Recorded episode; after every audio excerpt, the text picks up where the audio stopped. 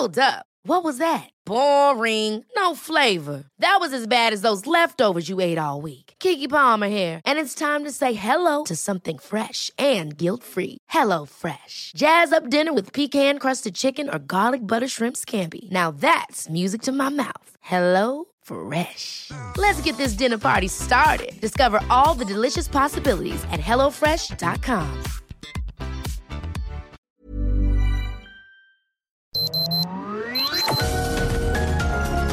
Heraldo Media Group presenta Sergio Sarmiento y Lupita Juárez. Información veraz y oportuna con un toque personal y humano. Por El Heraldo Radio, donde la H suena y ahora también se escucha.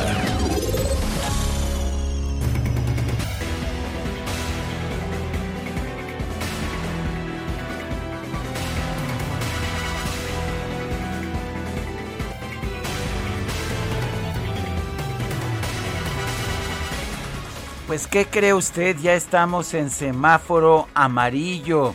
Esto lo informó el viernes Eduardo Clark, director de la Agencia Digital de Innovación Pública de la Ciudad de México, en una conferencia de prensa. Por primera vez en toda la pandemia, desde la vigencia del semáforo, pasamos en la Ciudad de México a semáforo amarillo, derivado de las mejorías continuas que hemos visto desde la segunda semana de enero hasta la fecha. Ya cumplimos las condiciones para pasar a semáforo amarillo, es lo que señaló Eduardo Clark. E informó que la hospitalización en la Ciudad de México ha bajado, que pasó de una cifra de 1.681 personas ingresadas eh, a 1.404, es decir, 277 personas hospitalizadas menos casi 15% en la última semana. Entre los cambios que habrán las actividades económicas y sociales destacan que desde hoy 10 de mayo los bancos podrán operar sin restricción de horarios y los comercios al 40%, las, las salas de cine generales al 40% y las VIP al 60%. A partir del 12 de mayo, los eventos deportivos de entretenimiento al aire libre podrán tener 25% de aforo, según José Merino, titular de la Agencia Digital de Innovación Pública.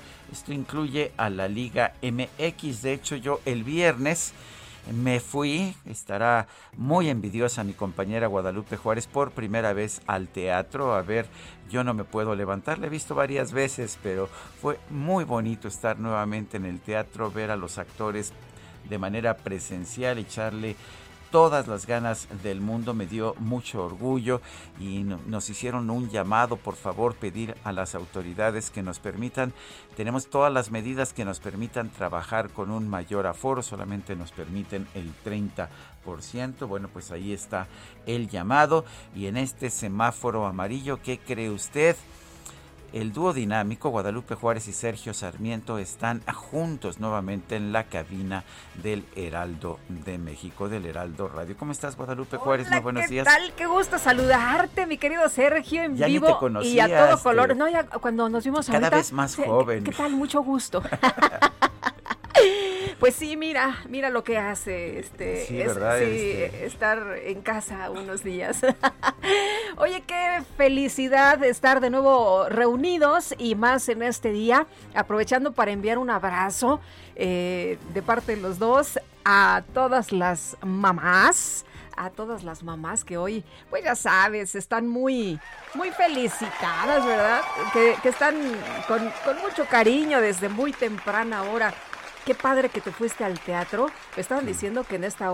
¿Qué tal está María? María León. Está espectacular. Como siempre, Sí, ¿verdad? La, vimos con- en Chicago, ¿te acuerdas la, última vez? Bueno, separados cada quien, pero sí, nos sí, encantó. la vimos en Chicago, digo, no, no desprecio Belinda, eh, hacía un buen papel, pero María. León está espectacular. No, no, no, es, es buenísima, es buenísima. A mí me gusta mucho su trabajo tan profesional siempre. Estaba escuchando que eh, algunas personas incluso se quedan allá afuera del teatro, ¿eh? Eh, dicen que un día tuvieron que eh, decirles como a 700 personas, ¿saben qué? Es que tenemos un aforo muy limitado, entonces, pues muchas gracias. En fin, a ver cómo van las cosas con este semáforo amarillo. Hay que seguirse cuidando de todas formas. Sergio, en otro tema, en otro tema, eh, pues que, que sigue doliendo, que está pues ahí eh, pendiente todavía, el gobierno de la Ciudad de México anunció que se dará un programa de apoyo emergente de indemnización a heridos y fallecidos por el accidente de la línea 12 del metro. El programa de apoyo a víctimas consta de un pago de 50 mil pesos. Se entregó la semana pasada un pago de 10 mil y a partir de lunes se darán los 40 mil restantes. Yo no sé si ya se atendió a todas las personas, pero he visto el fin de semana todavía algunos entrevistados que señalaban que ni siquiera han eh, tenido la oportunidad de reunirse con las autoridades, que todos los gastos han corrido a cuenta de ellos. Em, que no han tenido ni un apoyo ni un centavo pues de esto que se supone debería de darles el metro. Hay algunos abogados que señalan que incluso podrían eh, corresponderles hasta 6 millones de pesos y algún bufete de abogados de hecho eh, abrió abrió la oportunidad para que quien quiera pues eh, acerque a ellos así es y pueda presentar denuncia. Hay un seguro, dijo la jefa de gobierno de la Ciudad de México. Por lo pronto, bueno, apareció en el diario oficial de la Federación un pago de 40 mil pesos. La propia jefa de gobierno dijo que eso era una especie de pago eh, directo del, del, metro, pero que había un seguro por más de 300 mil pesos, pero que le estaban pidiendo a la aseguradora pues que de su ronco pecho pagar hasta 600 Al menos 650 mil, ¿no? Así es. Eh, no estoy muy claro cómo podría justificar eso una aseguradora pues si le contrataron un seguro de 350, pero bueno, el hecho está en que sí hay abogados, como dices tú, que, que sí, que están apoyando, ¿eh? Y, qué bueno que, pues esta, esta línea creo que ingresa 500 millones de pesos, no estoy, no, no recuerdo muy bien el dato, pero creo que son diarios, así que bueno. Aunque vale la pena señalar que todo el metro pierde dinero, Muchísimo carretadas. Pues sí, porque aparte nadie se anima a elevar el, costo del boleto del, metro. Oye, Sergio, nada más, eh, antes de, terminar, pues subió a 26 el número de personas muertas en este pues em, muchos dicen incidente, eh, en el gobierno se dice incidente, pero bueno, en esta tragedia. El incidente, como para quitarle gravedad. Bueno, y en otros temas, ¿qué crees? ¿Qué pasó? Ya sabes que Evelyn Salgado pues es su propia candidata, ya no es Juanita de nadie. Es la torita, ¿no? Es, resulta que es la torita. Es la torita, pero así aparece en la boleta. No tiene nada que ver con su padre, el toro, ¿verdad? no, no, no. Ella, marcó su raya, ella dijo que ella va a ser independiente, que vaya a tomar las decisiones. Bueno, pues resulta que el apodo La Torita aparece en pues debajo del nombre de Evelyn Salgado Pineda, candidata de Morena al gobierno de Guerrero. Eh, como todos sabemos, el apodo de su padre Félix Salgado Macedonio es el toro, el toro sin cerca, así se llama. Eh, se, llama constantemente. Y bueno pues así va a aparecer y no va a aparecer hija de Félix Salgado no no no dice hija de Félix Salgado pero con la torita parece que es suficiente para identificarla. Son las 7 de la mañana con 7 minutos.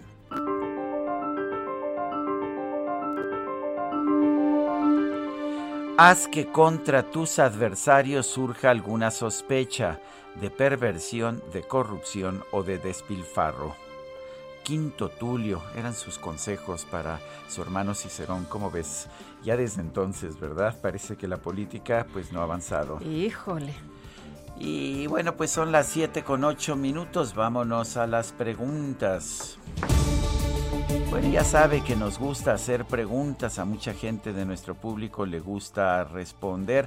El viernes pasado hacía yo la siguiente pregunta. ¿Piensa usted como la senadora por Morena Margarita Valdés que alguien perverso le movió a la ballena de la línea 12 para que se cayera? Y nos dicen sí, son perversos el 5.4%, no, qué estupidez 86%. ¿Me la repite la pregunta? 8.6%, recibimos 5.771 votos. Esta mañana ya coloqué en mi cuenta personal de Twitter, arroba Sergio Sarmiento, la siguiente pregunta. ¿La corrupción en el actual gobierno ha aumentado? Hemos recibido hasta este momento 95.7% de respuestas que dicen que sí, que ha aumentado. Ha bajado 3.6%. Ha desaparecido, como dice el presidente, 0.7%. ¿cómo pasas a hacer esa pregunta, mi querido Sergio? Ya pues no hay corrupción. El pues presidente ha sacado como tres veces el pañuelo blanco de la no corrupción. Bueno, pero el pueblo es sabio, ¿no? El pueblo es sabio. Bueno, pues ahí está lo que nos está respondiendo. No sé si el pueblo, pero por lo menos quienes eh, nos siguen, ya sea en radio o a través de Twitter. 1539 votos en 36 minutos. Ya no me acordaba yo de Itzel González. Iba a llegar yo a decirle, señorita, ¿cómo está? Qué gusto. ¿Cómo se llama? Son las 7 con 10 minutos. En vivo. En vivo. Las destacadas del Heraldo de México.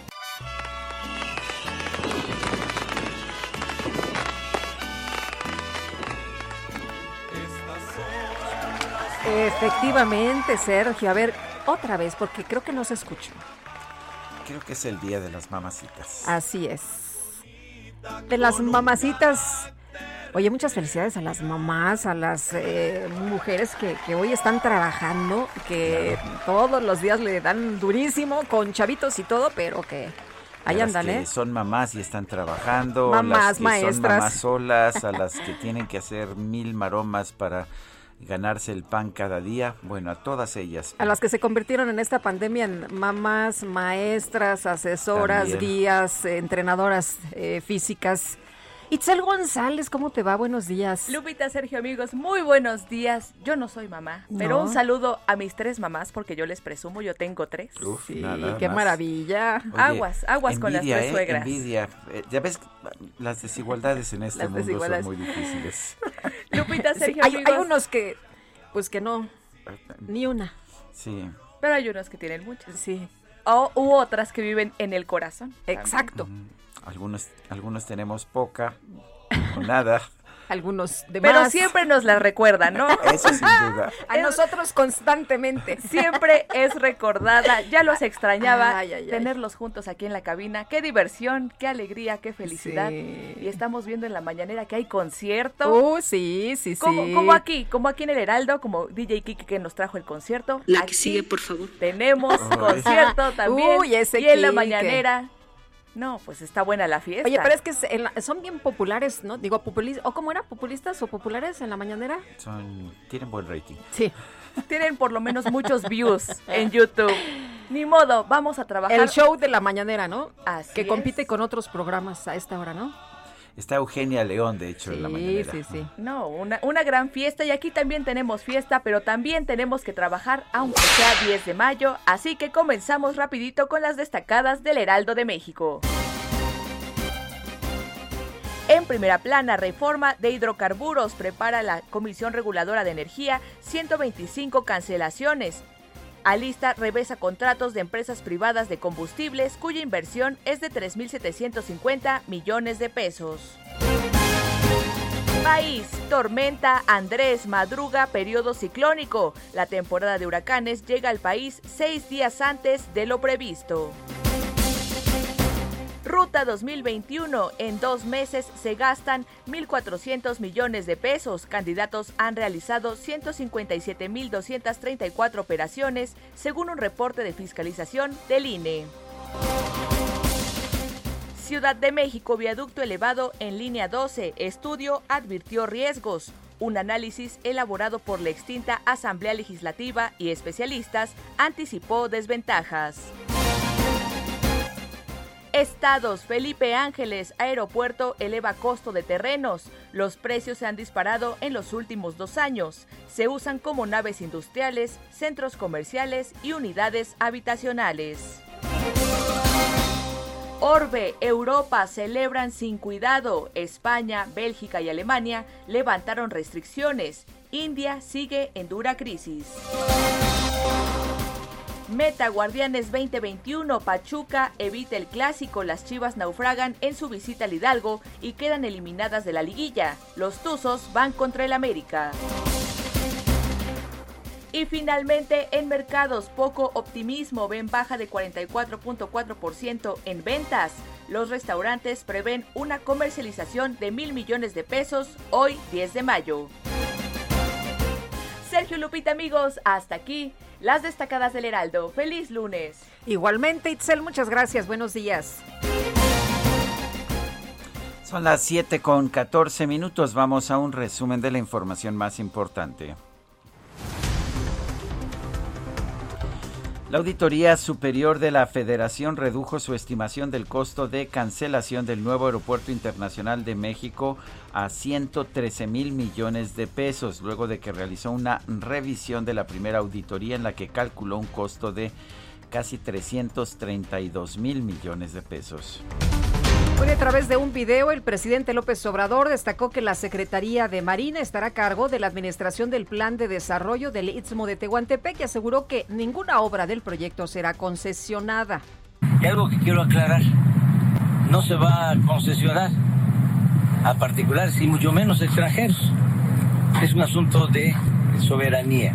Esto lo va a manejar el Estado mexicano y lo va a cuidar la Secretaría de Marina. Es a la que le vamos a dejar encomendadas todas estas obras cuando las eh, terminemos. Bueno, el presidente mandó algunos de los videos que realizó este fin de semana después de que advirtiera que pues no le gusta tomarse fotos con víctimas como las del metro, dijo al carajo que no le gustaba la hipocresía, que estaba pendiente y en solidaridad con las familias de las víctimas, pero bueno, pues en estos casos. Pero no sí, videos. sí le, ajá, los videos sí le, sí le gustan. A las víctimas tampoco.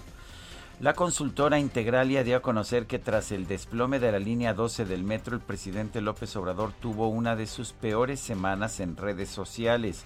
85.9% de las opiniones sobre el mandatario en Twitter fueron de desaprobación, aunque vale la pena señalar que en Twitter hay pues hay mayor desaprobación del presidente en las encuestas de opinión, las encuestas que sí eh, pues que llegan a la gente que no necesariamente tiene Twitter, la aprobación del presidente sigue siendo sólida, pero le fue bastante mal en redes sociales esta semana. Dice la jefa de gobierno de la Ciudad de México, Claudia Sheinbaum, que ninguna de las familias afectadas por el desplome en la línea 12 del metro va a quedar desamparada. No los vamos a dejar solos, vamos a estar con ellos y vamos a darles todo el apoyo que requieran. Este es un compromiso y por eso hay un servidor público que los está acompañando en este proceso.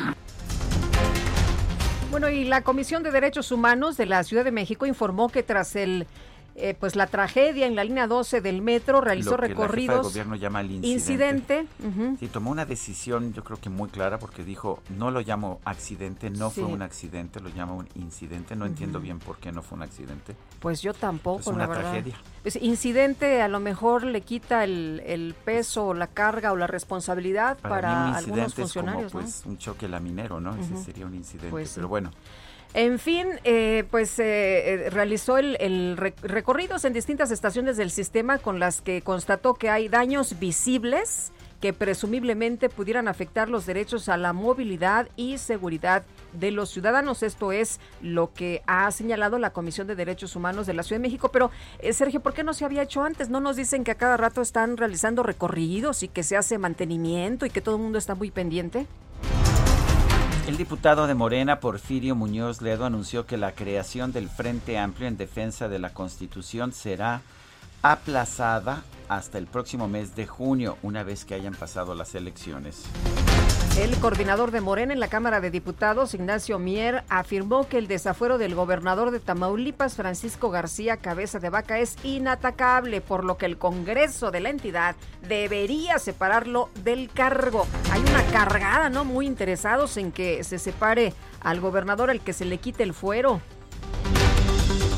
El Instituto Electoral y de Participación Ciudadana de Guerrero presentó la boleta para la contienda por el gobierno del estado. La candidata de Morena, Evelyn Salgado Pineda, aparece con su apodo de La Torita, en alusión a su padre, Félix Salgado Macedonio. Yo no creo que, la, que fuera su apodo común, eh, La Torita, más bien esto es parte de una estrategia de mercadotecnia para posicionarla como hija de Félix Salgado Macedonio. Pues sí, porque mucha gente ni la conoce. Hoy el candidato del PRI a la presidencia municipal de Morelia, Michoacán, Guillermo Valencia, anunció que va a replantear sus actividades proselitistas, ya que fue blanco de un ataque en el que dos de sus colaboradores resultaron heridos. La dirigencia nacional del PRI exigió al gobierno federal que asuma su responsabilidad ante la crisis de inseguridad en el país. Yolanda Alviso Rocha, candidata del Partido Verde a la presidencia municipal de Villa de Reyes en San Luis Potosí, denunció que este fin de semana su domicilio fue atacado a balazos. El consejero presidente del Instituto Nacional Electoral, Lorenzo Córdoba, anunció el comienzo de la distribución del material electoral de los comicios del próximo 6 de junio a cargo de las Fuerzas Armadas. Este fin de semana comenzó la distribución de toda la papelería y materiales que habrán de utilizarse en la jornada electoral del próximo 6 de junio. Durante las próximas dos semanas, los convoyes que transportan esta documentación recorrerán 11 rutas desde la bodega central del INE por todo el territorio nacional hasta llegar a las instalaciones de los 300 consejos distritales electorales del instituto, siempre bajo la custodia del Ejército, la Marina y la Guardia Nacional. Gracias a la colaboración de nuestras Fuerzas Armadas, los materiales electorales permanecerán bajo buen resguardo hasta ser entregados a los presidentes y presidentas de casilla días antes del inicio de la jornada electoral. El Servicio Meteorológico Nacional reportó la formación de la tormenta tropical. Es la primera, la primera en el Pacífico. Se llama Andrés, sí. Y bueno, pues ah, no, no son los conservadores, es el, pues es la Organización Mundial de Meteorología la que pone los nombres a las tormentas. Ay, qué timing. ay, ay, ay. No te rías porque luego ya ves que decir, ay, el que se ríe el que se ríe se lleva. Bueno, en un comunicado la Confederación Patronal de la República Mexicana consideró que el gobierno federal debe fortalecer el sistema de compra consolidada de medicamentos, ya que no se han dado a conocer los datos actualizados de este proceso. El gobierno de la Ciudad de México anunció que a partir de esta semana la capital del país pasará al color amarillo del semáforo de riesgo epidemiológico ya que por primera vez, esto es por primera vez desde el comienzo de la pandemia, ya que tienen todas las condiciones para este paso. La jefa de gobierno, Claudia Sheinbaum, informó que los adultos mayores de las alcaldías Cuauhtémoc, Benito Juárez y Álvaro Obregón van a recibir la segunda dosis de la vacuna contra COVID-19 a finales de mayo o principios de junio.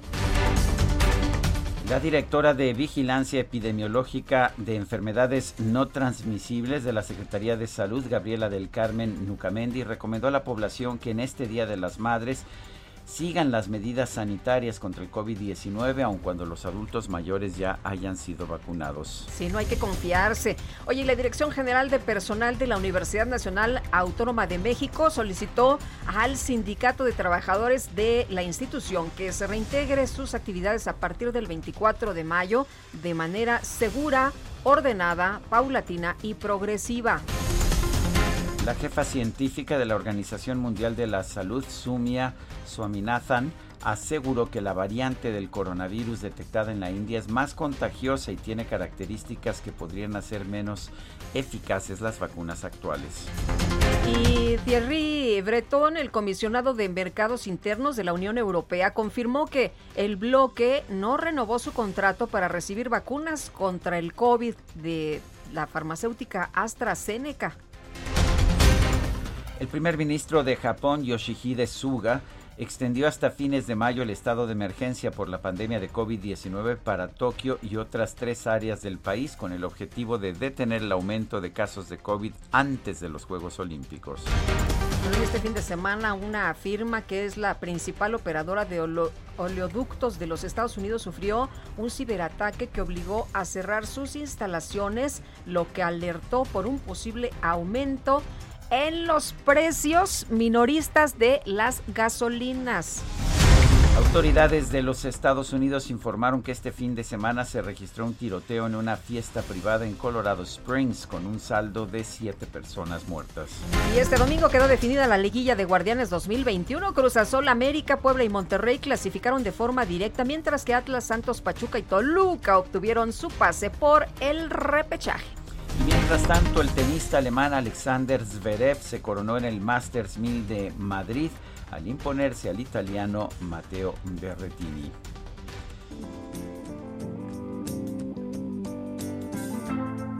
Is it getting better?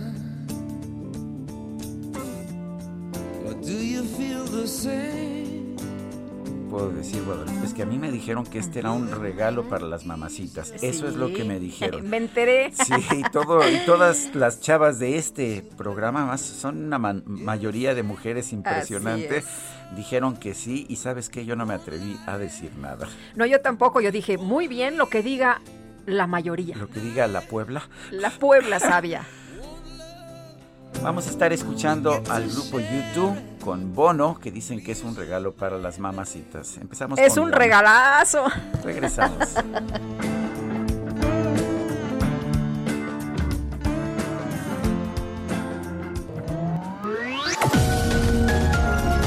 Sergio Sarmiento y Lupita Juárez quieren conocer tu opinión, tus comentarios o simplemente envía un saludo para ser más cálida esta mañana. Envía tus mensajes al WhatsApp 5520 109647. Heraldo Radio, la H que sí suena y ahora también se escucha. Continuamos con Sergio Sarmiento y Lupita Juárez por El Heraldo Radio.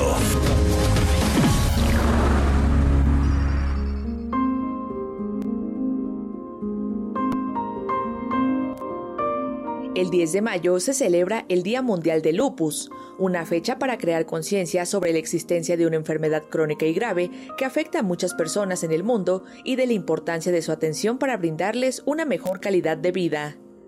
El lupus es una patología crónica que afecta al sistema inmunitario de las personas que lo padecen. Es una enfermedad autoinmune muy grave que va deteriorando de manera progresiva los tejidos del cuerpo y que puede ocasionar la muerte.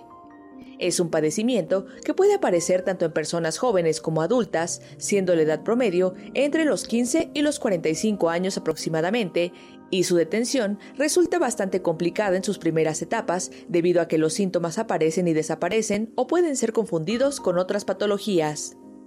El lupus es un trastorno que varía de una persona a otra, ya que los síntomas no siempre son los mismos.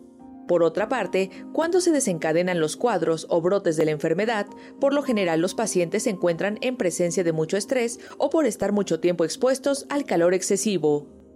Otros posibles desencadenantes pueden ser las infecciones o la administración de algún medicamento como la penicilina. De acuerdo a ciertas investigaciones, se sabe que el embarazo y el parto pueden causar el brote de la enfermedad en algunas mujeres.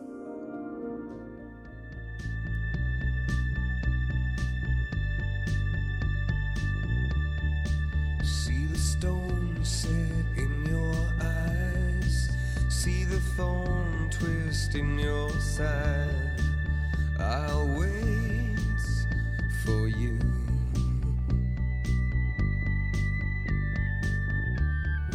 Sleight of hand and twist of fate. On a bed of nails, she makes me wait. And I wait without you. With or without you.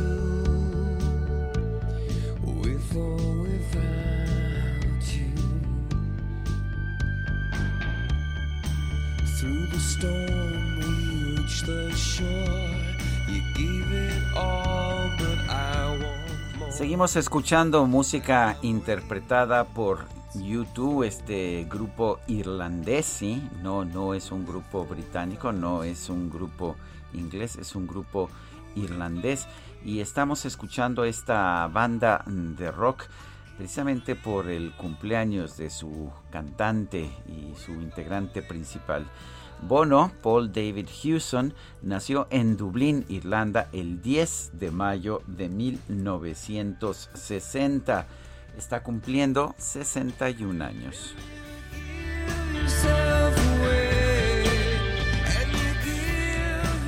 mensajes de nuestro público. Tenemos muchos mensajes y como siempre agradecemos que se comuniquen con nosotros. Amy Shehoa dice, la mejor forma de ocultar la corrupción es hacerla a plena luz del día y eso es lo que ha hecho López y su gobierno. La desaparecieron mágicamente.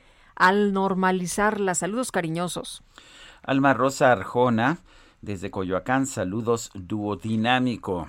Pues juntos, juntos. Ahora aquí, sí, juntos. en- ¿Hace cuánto vivo tiempo que no como transmitíamos dos juntos en meses? Dos meses, Dos ¿no? Más o sí. menos, sí.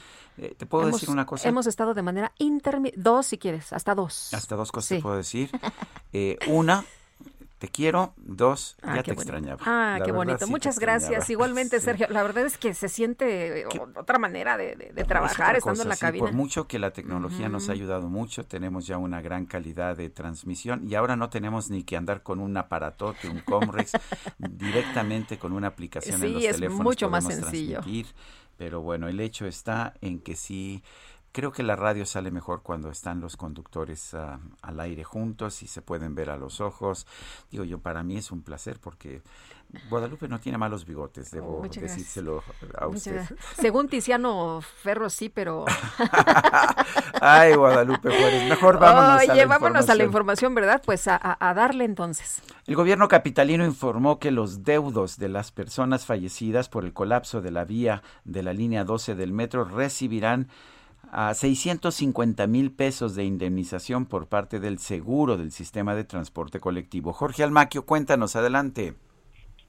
¿Qué tal, Sergio Lupita, amigos? Así es, y la jefa de gobierno, Claudia Sheinbaum, precisó que en un principio, pues el monto contemplado en estos casos era de alrededor de 350 mil pesos, pero se pidió a las aseguradoras que lo elevaran, y bueno, en un acuerdo, en un acuerdo en la negociación que han llevado a cabo en este asunto, bueno, pues eh, se acordó precisamente que se llegue a este, a este monto de 650 mil pesos de indemnización.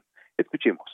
El metro formalmente en su póliza tenía un apoyo de 350 mil pesos por deudo a los deudos, a los familiares. Se le solicitó al seguro a partir pues de un proceso de que este monto era muy pequeño y que tenía que elevarse y hasta el momento el trabajo que se ha logrado en este proceso de conciliación es que al menos será de 650 mil pesos por la póliza del metro. En conferencia de medios virtual, Sheinbaum Pardo resaltó que para agilizar el proceso de entrega de los recursos se prevé que la próxima semana, esta semana, pues se firmen los convenios de indemnización con la aseguradora para que antes de que termine mayo las familias de los afectados por este incidente, no accidente, pues reciban el dinero. La mandataria capitalina afirmó que las familias no quedarán desamparadas y detalló que recibirán una atención integral con el apoyo de la Comisión de Atención a Víctimas de la Ciudad de México, que trabaja en un programa mm, ma- mayor de apoyo que tiene que ver con empleo para familiares, becas para continuar con estudios y la atención de enfermedades. Escuchemos. ¿Qué les quiero decir a todos aquellos que perdieron un familiar o que tienen familiares graves en los hospitales? No van a estar desamparados, no los vamos a dejar solos. Vamos a estar con ellos y vamos a darles todo el apoyo que requieran. Este es un compromiso y por eso hay un servidor público que los está acompañando en este proceso. dijo que cuenta con un equipo de trabajo que coordina personalmente y en el que es, pues este servidor público visita a cada una de las familias, se les hace una entrevista para ver las necesidades más urgentes que tienen para cubrirlas de inmediato y bueno, un primer apoyo emergente que ya se entrega para cubrir los gastos inmediatos es de 50 mil pesos, se les da primero 10 mil pesos y a partir de este lunes van a otorgar otros 40 mil pesos.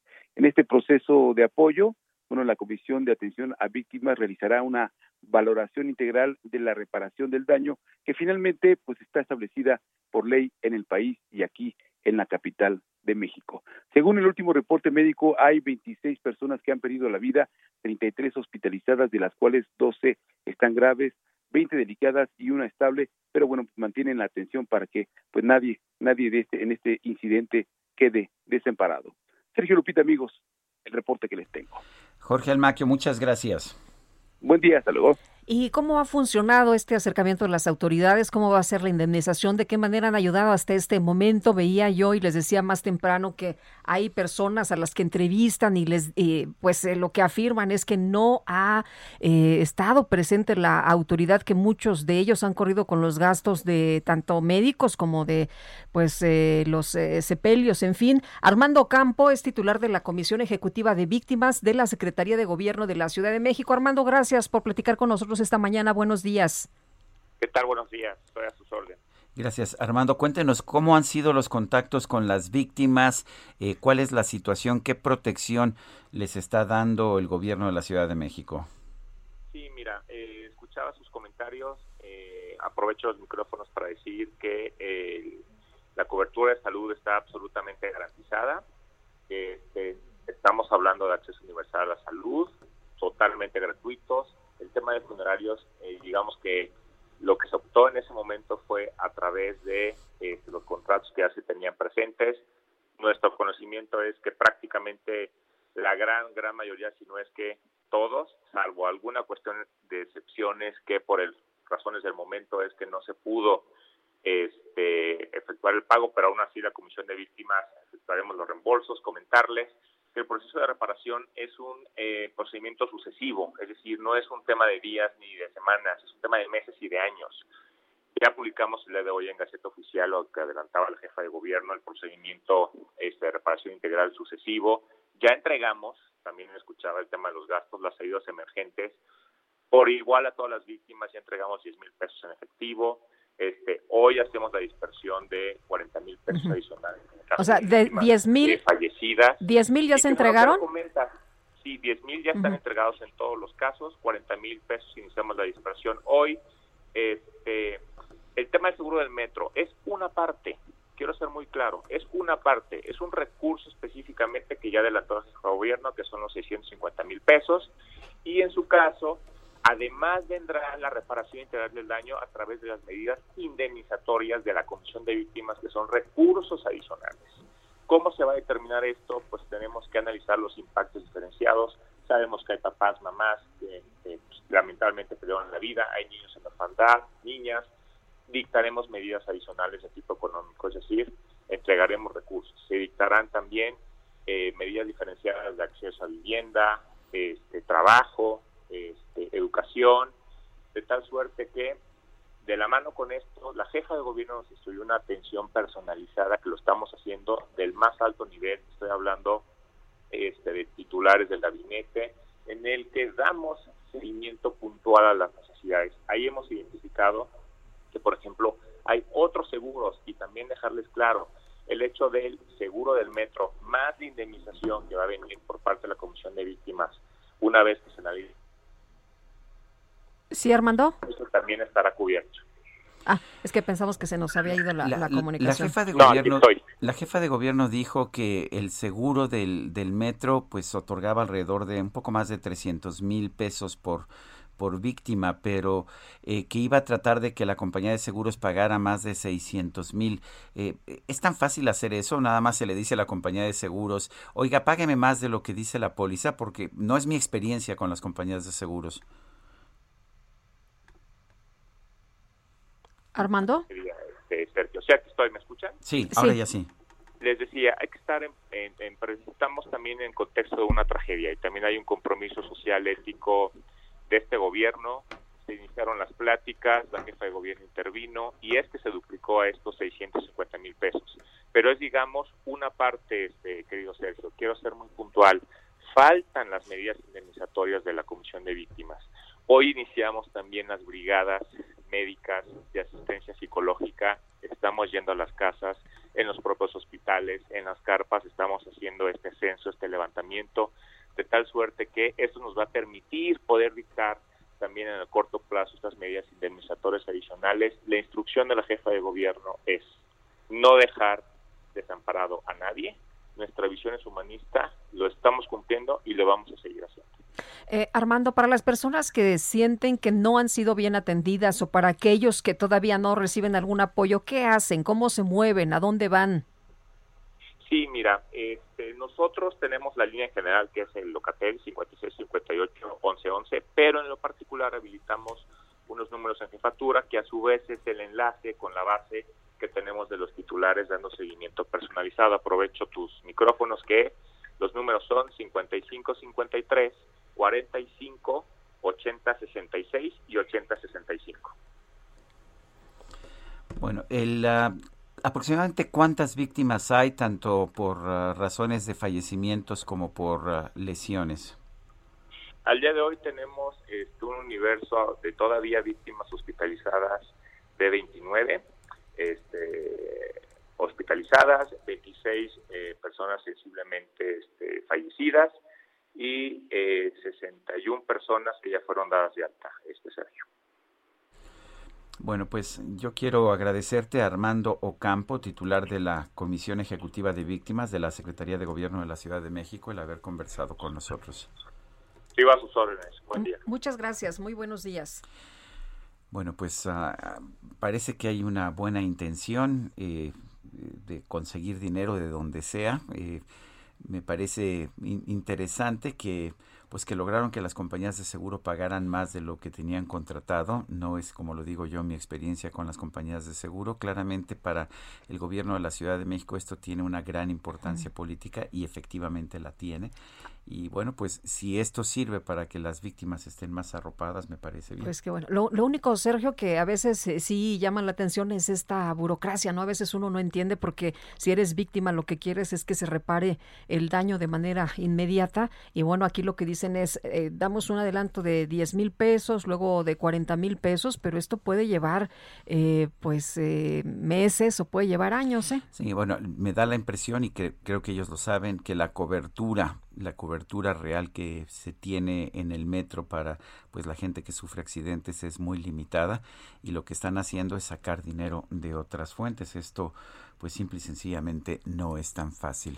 Oye, y nos regalaron una canción, mi querido Sergio, para las mamás en este día. Y vamos a... No me digas que fue Bono. Eh, fue, no, la mandó Bono. No, fíjate que fueron unos músicos mexicanos ¿Ah, que son muy exitosos, que pues ya saben, poniendo el nombre de México en alto como siempre, están por allá en Holanda, ¿eh? Pero mira nada más lo que hacen.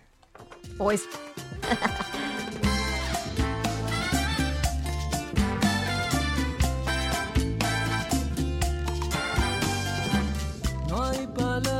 versos suficientes para darte gracias, madre mía. Buscando cómo agradecerte, me encontré esta linda melodía. Eres la que siempre está, la que siempre ha estado. La que abre un horizonte, horizonte iluminado Eres el ejemplo, la casa, la maestra y la guía. Los chavos se llaman Son de aquí, nos compartieron esta canción y es el sencillo que formará parte de su tercer disco. Fue grabado en Holanda y Alemania, producido en México y son colaboraciones internacionales e inspirados en el folclore de México, de Cuba y de Colombia, influencias, eh, influencias modernas, eh, citadinas hip hop, electrónica. Esta banda originaria de la Ciudad de México son de aquí, dirigida por Leonardo Prieto, lanza este 10 de mayo pues esto que se llama Mamá.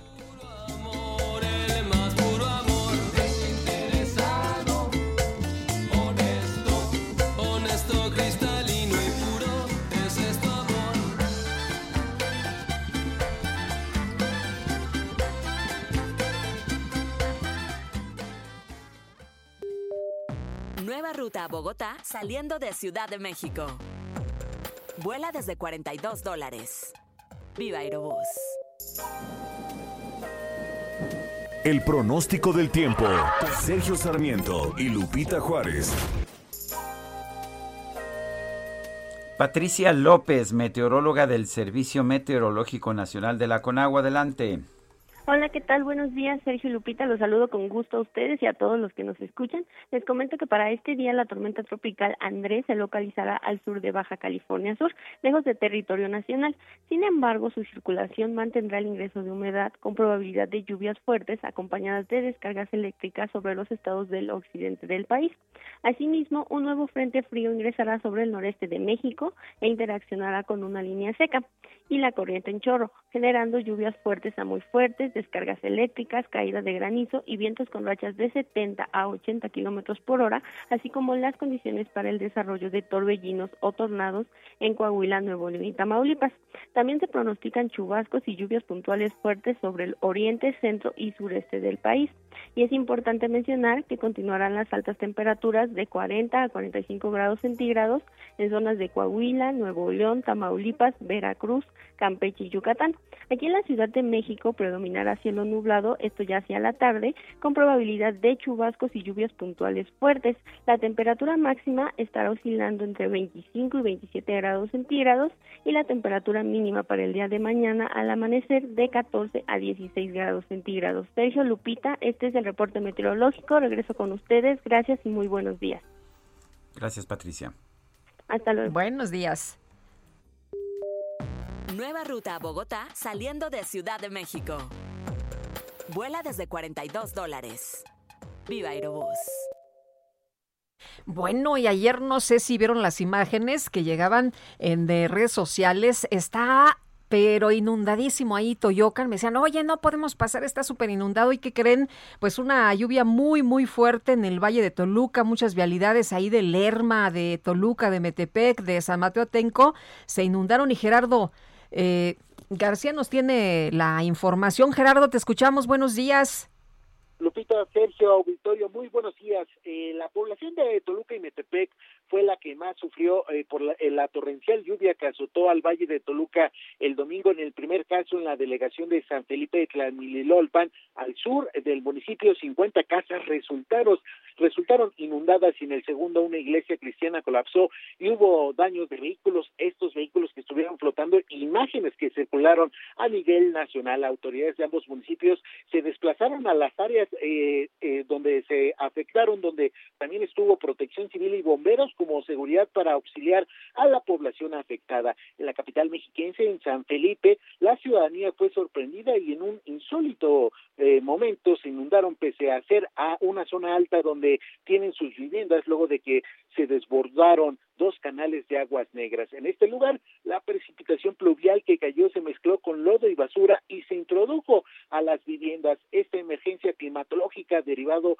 de que eh, eh, derivó en que otros vecinos ayudaran. La señora María Guadalupe Reyes, residente de la colonia La Cañada en esta delegación de San Felipe, lamentó los daños que sufrieron y puntualizó que es la primera vez que viven algo así, pero recordó en varias ocasiones han solicitado a las autoridades que estos drenajes sean tapados para que no ocurra lo que pasó precisamente el día de ayer otra vecina de nombre Joaquina de la Cruz González narró que las calles se volvieron un río de un momento a otro que provocó que el lodo de las milpas entrara a sus hogares y estaban a la espera de que fueran desasolvados y también que recibieran ese auxilio por parte de las autoridades. En Metepec también reportaron la inundación de una iglesia cristiana, esto en la colonia La Michoacana, en la cual de un momento a otro colapsó de agua de lluvia que, que arrastró a más de 10 autos y esos niños que también eh, en las imágenes que se compartieron en redes estuvieron flotando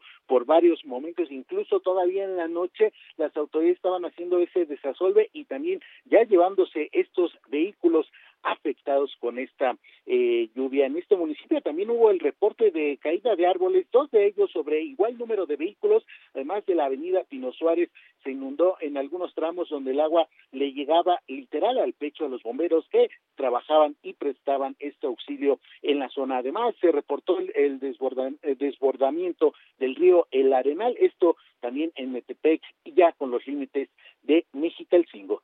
El reporte. Ricardo, muchas gracias, muy buenos días.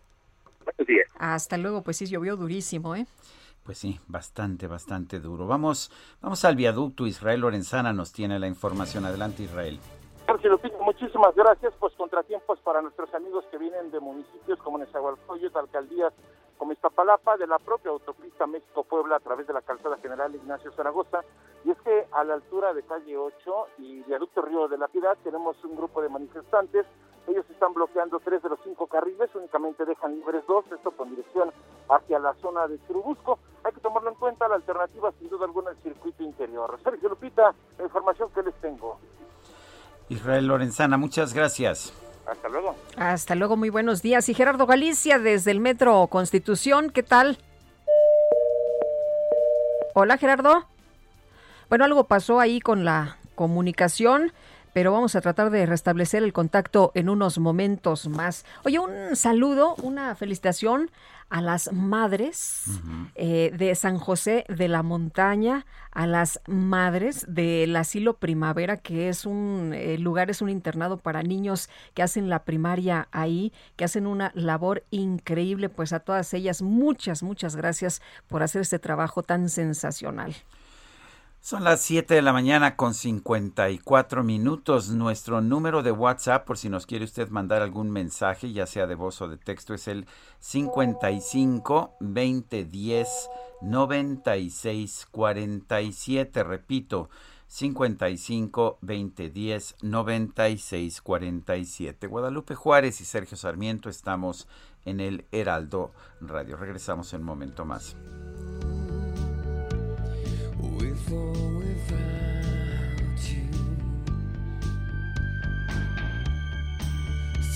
Storm, we reached the shore. You gave it all,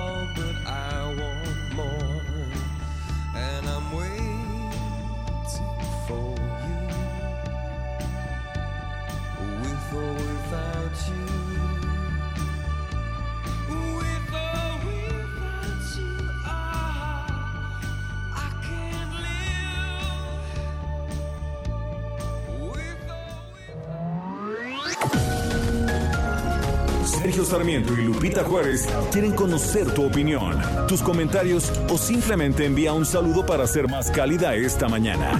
Envía tus mensajes al WhatsApp 5520 109647. Heraldo Radio, la H que sí suena y ahora también se escucha. Continuamos con Sergio Sarmiento y Lupita Juárez por El Heraldo Radio.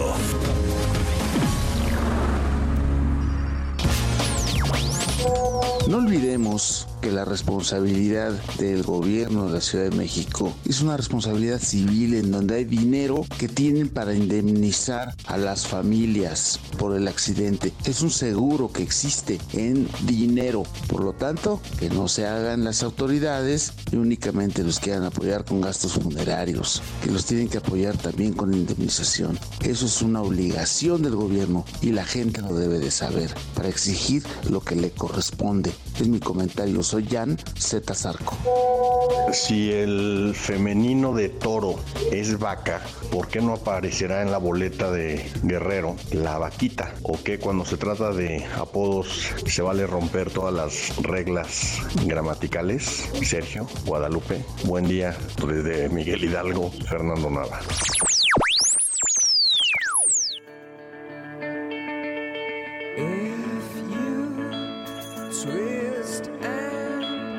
serve.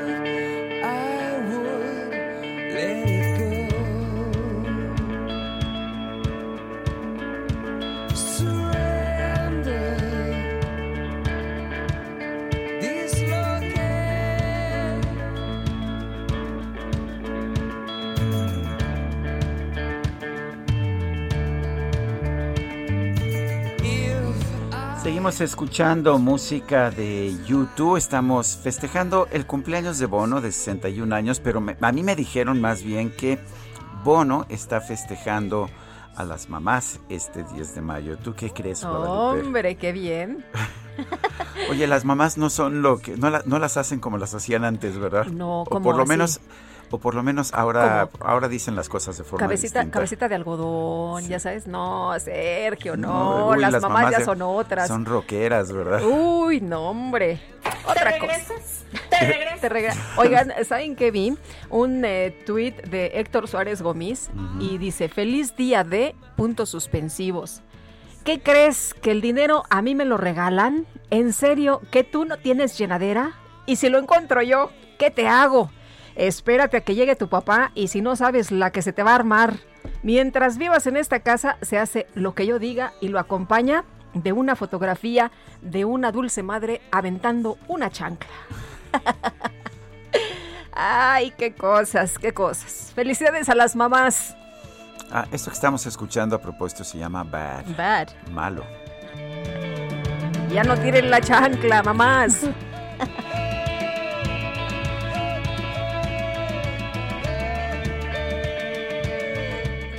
Bueno, son las 8 de la mañana con 3 minutos ante el repunte de la inflación 6.08% anual en abril según el INEGI. El presidente de la Confederación Patronal de la República Mexicana, la Coparmex, José Medina Mora y Casa, manifestó su preocupación por, ah, pues por una parte, el que esté subiendo la inflación y dos, que esté bajando el crecimiento económico. Podemos enfrentarnos nuevamente a un fenómeno como el de la estanflación. Vamos a preguntarle al propio José Medina Mora, él es presidente de la Coparmex. José, ¿cómo estás? Buenos días, gracias por tomar esta llamada. Muy buenos días, Sergio, qué gusto saludarte. A ver, eh, recuerdo que era uno de, fue uno de los peores males económicos, lo, lo, sufrimos mucho en México en los años 70 estancamiento, y en los 80 también, estancamiento con inflación. Eh, ¿Estamos regresando a ese sendero? Eh, no, no vemos esa situación similar, eh, Sergio, lo que vemos es que la profunda caída de la actividad económica en el 2020, este 8,5%, que es eh, más profundo que la caída que tuvimos en la crisis financiera mundial del 2008-2009 y más profunda que la caída de la crisis económica mexicana del 94-95. Eh, nos preocupa, Sergio, que bueno, esta caída siguió en el primer trimestre de este año cuando eh, se espera un repunte después de una caída tan profunda que es ocasionada no por la economía, sino por la crisis de salud de la pandemia. Eh, sí esperamos que haya un rebote en el crecimiento de la economía, eh, sin embargo, esta será muy diferente eh, en diferentes sectores. Hay sectores, Sergio, que han sido muy dañados, claramente el turismo, eh, las líneas aéreas, los hoteles, los restaurantes, parte de la industria de la construcción, la industria textil, el entretenimiento. Estas industrias tardarán de cuatro a seis años en recuperarse, mientras que otras, como es la tecnología, el comercio electrónico, la agroalimentaria, farmacéutica, crecieron aún en medio de la pandemia. Quiere decir que tenemos una situación eh, dispareja en donde hay sectores eh, cayendo, que siguen cayendo, y sectores que están eh, repuntando aún en medio de la pandemia. Por lo tanto, luego los promedios no nos ayudan a entender qué es lo que pasa en la economía, pero sí preocupante que la inflación vaya hacia arriba, la economía hacia abajo, como bien lo señala Sergio. Esto quiere decir que hay dinero que está entrando en la economía, pero que realmente no es productivo sea, no viene de un proceso productivo. Y nos parece que ese es el riesgo, el que siga habiendo este dinero que llega a la economía, que produce inflación, pero que no se reactiva la economía fundamental esta parte de la reactivación económica, Sergio. Eh, José, eh, ¿crees que podamos ver un cambio en, a estas alturas? Eh, porque lo, en realidad lo que lo que vemos es que hay optimismo en el gobierno. Los eh, eh, funcionarios de la Secretaría de Hacienda ven pues las cosas a lo mejor de manera diferente y, y están apostando a que vamos a crecer. Lupita, lo que vemos es que efectivamente hay un rebote eh, sin embargo, la posibilidad de un crecimiento real eh, sí la tenemos. Hay una gran oportunidad en el comercio exterior por cómo está ligada la economía mexicana con la economía de los Estados Unidos, considerando que los Estados Unidos solo cayó 3,5% en el 2020 y va a crecer 6,5% en el 2021. De hecho, ya nos están demandando productos eh, que tenemos que surtir y si no reactivamos la economía, Lupita, no va a haber manera de aprovechar esta oportunidad y entonces los Estados Unidos comprarán en otros países. Sí se puede crecer, sin embargo se necesita reactivar la economía, por eso importante el plan de reactivación económica y desde luego el acelerar el proceso de vacunación para permitir que vaya más rápido esta recuperación económica. El presidente ha dicho que íbamos muy bien y nos pegó la pandemia. ¿Íbamos realmente tan bien? Eh, bueno, las cifras son muy claras. eh, mientras que veníamos creciendo, si bien es cierto que no mucho en la economía, alrededor de 2% por año, pues en el 2019, antes de la pandemia, no hubo crecimiento, o sea, prácticamente cero, o menos 0.1. Quiere decir que comparado con otros países que sí estaban creciendo, algo hicimos mal como país que nos hizo no crecer. Y esto nos toma la pandemia donde tenemos una caída mucho más profunda que otras economías y en donde el gobierno no ha eh, inyectado recursos para la reactivación económica. Es contrastante, Sergio, que eh, Alemania haya apostado el 30% de su Producto Interno Bruto para reactivar la economía, los Estados Unidos que empezaron con un 13%, pero luego inyectaron 1.9 billones, y si volteamos a Latinoamérica, vemos que Perú le apostó el 12% de su Producto Interno Bruto, Chile el 6%, eh, el mismo Guatemala 3%, mientras que México solo fue el 1%. Es decir, no ha habido esos recursos para la reactivación económica que se requiere. Entonces, los resultados que se pueden esperar cuando no se apuesta con recursos a la reactivación económica es que el crecimiento será mucho más lento de lo que podría ser. Ahora, aquí no quisieron ayudar a las empresas desde un primer momento, aquí le apostaron a que cada quien se rascara con sus propias uñas, ¿no? Dijeron el que va a quebrar va a quebrar y el que va a sobrevivir va a sobrevivir. Y además, pues de esto tenemos el tema de la incertidumbre. ¿Quién quiere invertir ahora, José? ¿En qué, en qué situación nos pone esto? Bueno, es un hecho que cada empresa pues tiene que efectivamente que hacer su propio eh, balance, su propio análisis, eh, plantear su estrategia y de acuerdo con eso tomar las, las oportunidades y salir adelante. Eh, sin embargo, eh, el hecho de que haya no, eh, de que no se regale, sino que haya apoyos, por ejemplo, créditos a las empresas, el que se pospongan ciertos pagos de impuestos que permiten apoyar la liquidez de las empresas, esto hubiera evitado que se perdieran empleos, que como saben, eh, perdimos un millón cien mil empleos el año pasado, de los cuales solo se ha recuperado la mitad, o sea, todavía estamos en una parte deficitaria. Y, y con respecto a lo que dices, Lupita, de la incertidumbre, pues es muy claro que con la aprobación de la ley de la industria eléctrica, de la ley de hidrocarburos, la señal que enviamos hacia el mundo es que estaremos cambiando las reglas de juego y por eso se ha creado la incertidumbre. Hay muchos proyectos que están detenidos precisamente para ver cuál es el camino cuál es el rumbo que va a tomar el país. Ahora, el presidente dice que vamos a tener un gran crecimiento económico este año y de hecho todos los economistas independientes dicen pues que vamos a crecer quizás al 5, 5 y medio por ciento. Eh, ¿No significa esto que ya dejamos atrás la, el gran desplome? Eh, no, es simplemente un, un efecto de rebote. Sí podemos crecer entre 4 y medio y 5 y medio por ciento en promedio como un rebote. Sin embargo, hay que ver un poquito más adelante ya para el 22 se espera un crecimiento solo del 2%, lo cual eh, nos llevará varios años recuperar eh, la economía que teníamos antes de la pandemia. Muy bien. José, Medina Mora y Casa, presidente de la Coparmex, gracias por esta conversación. Muchas gracias, Sergio. Gracias, Lupita, y un saludo para toda su audiencia. Gracias, igualmente. Muy buenos días. Bueno, y en realidad estamos viendo un rebote en los Estados Unidos y un rebote en distintos países del mundo. Mucho se nos dice que pues el rebote en los Estados Unidos, que es bastante vigoroso, más vigoroso que el de México, es el que está tirando de la economía mexicana y permitiendo que haya una recuperación. El gran problema, nos dicen, no es este año, en que fueron tan bajas los puntos tan bajos los puntos de comparación del 2020 que pues cualquier tipo de actividad económica va a aparecer como un crecimiento saludable en el 2021 sino lo que viene después. Todavía las cifras de la inversión fija en nuestro país siguen estando muy por debajo de lo que estaban antes del inicio de esta crisis y si no hay inversión fija pues simple y sencillamente será muy difícil que haya que haya un crecimiento económico.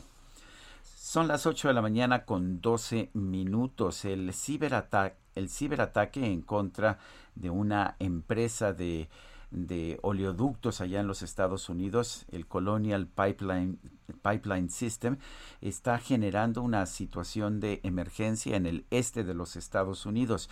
El gobierno estadounidense está aplicando poderes de emergencia en un esfuerzo para tratar de mantener las líneas de aprovisionamiento de gasolina eh, abiertas hacia el este de los Estados Unidos, que es el más afectado por este, por este cierre aparentemente temporal de, los oleoductos de Colonial Pipeline.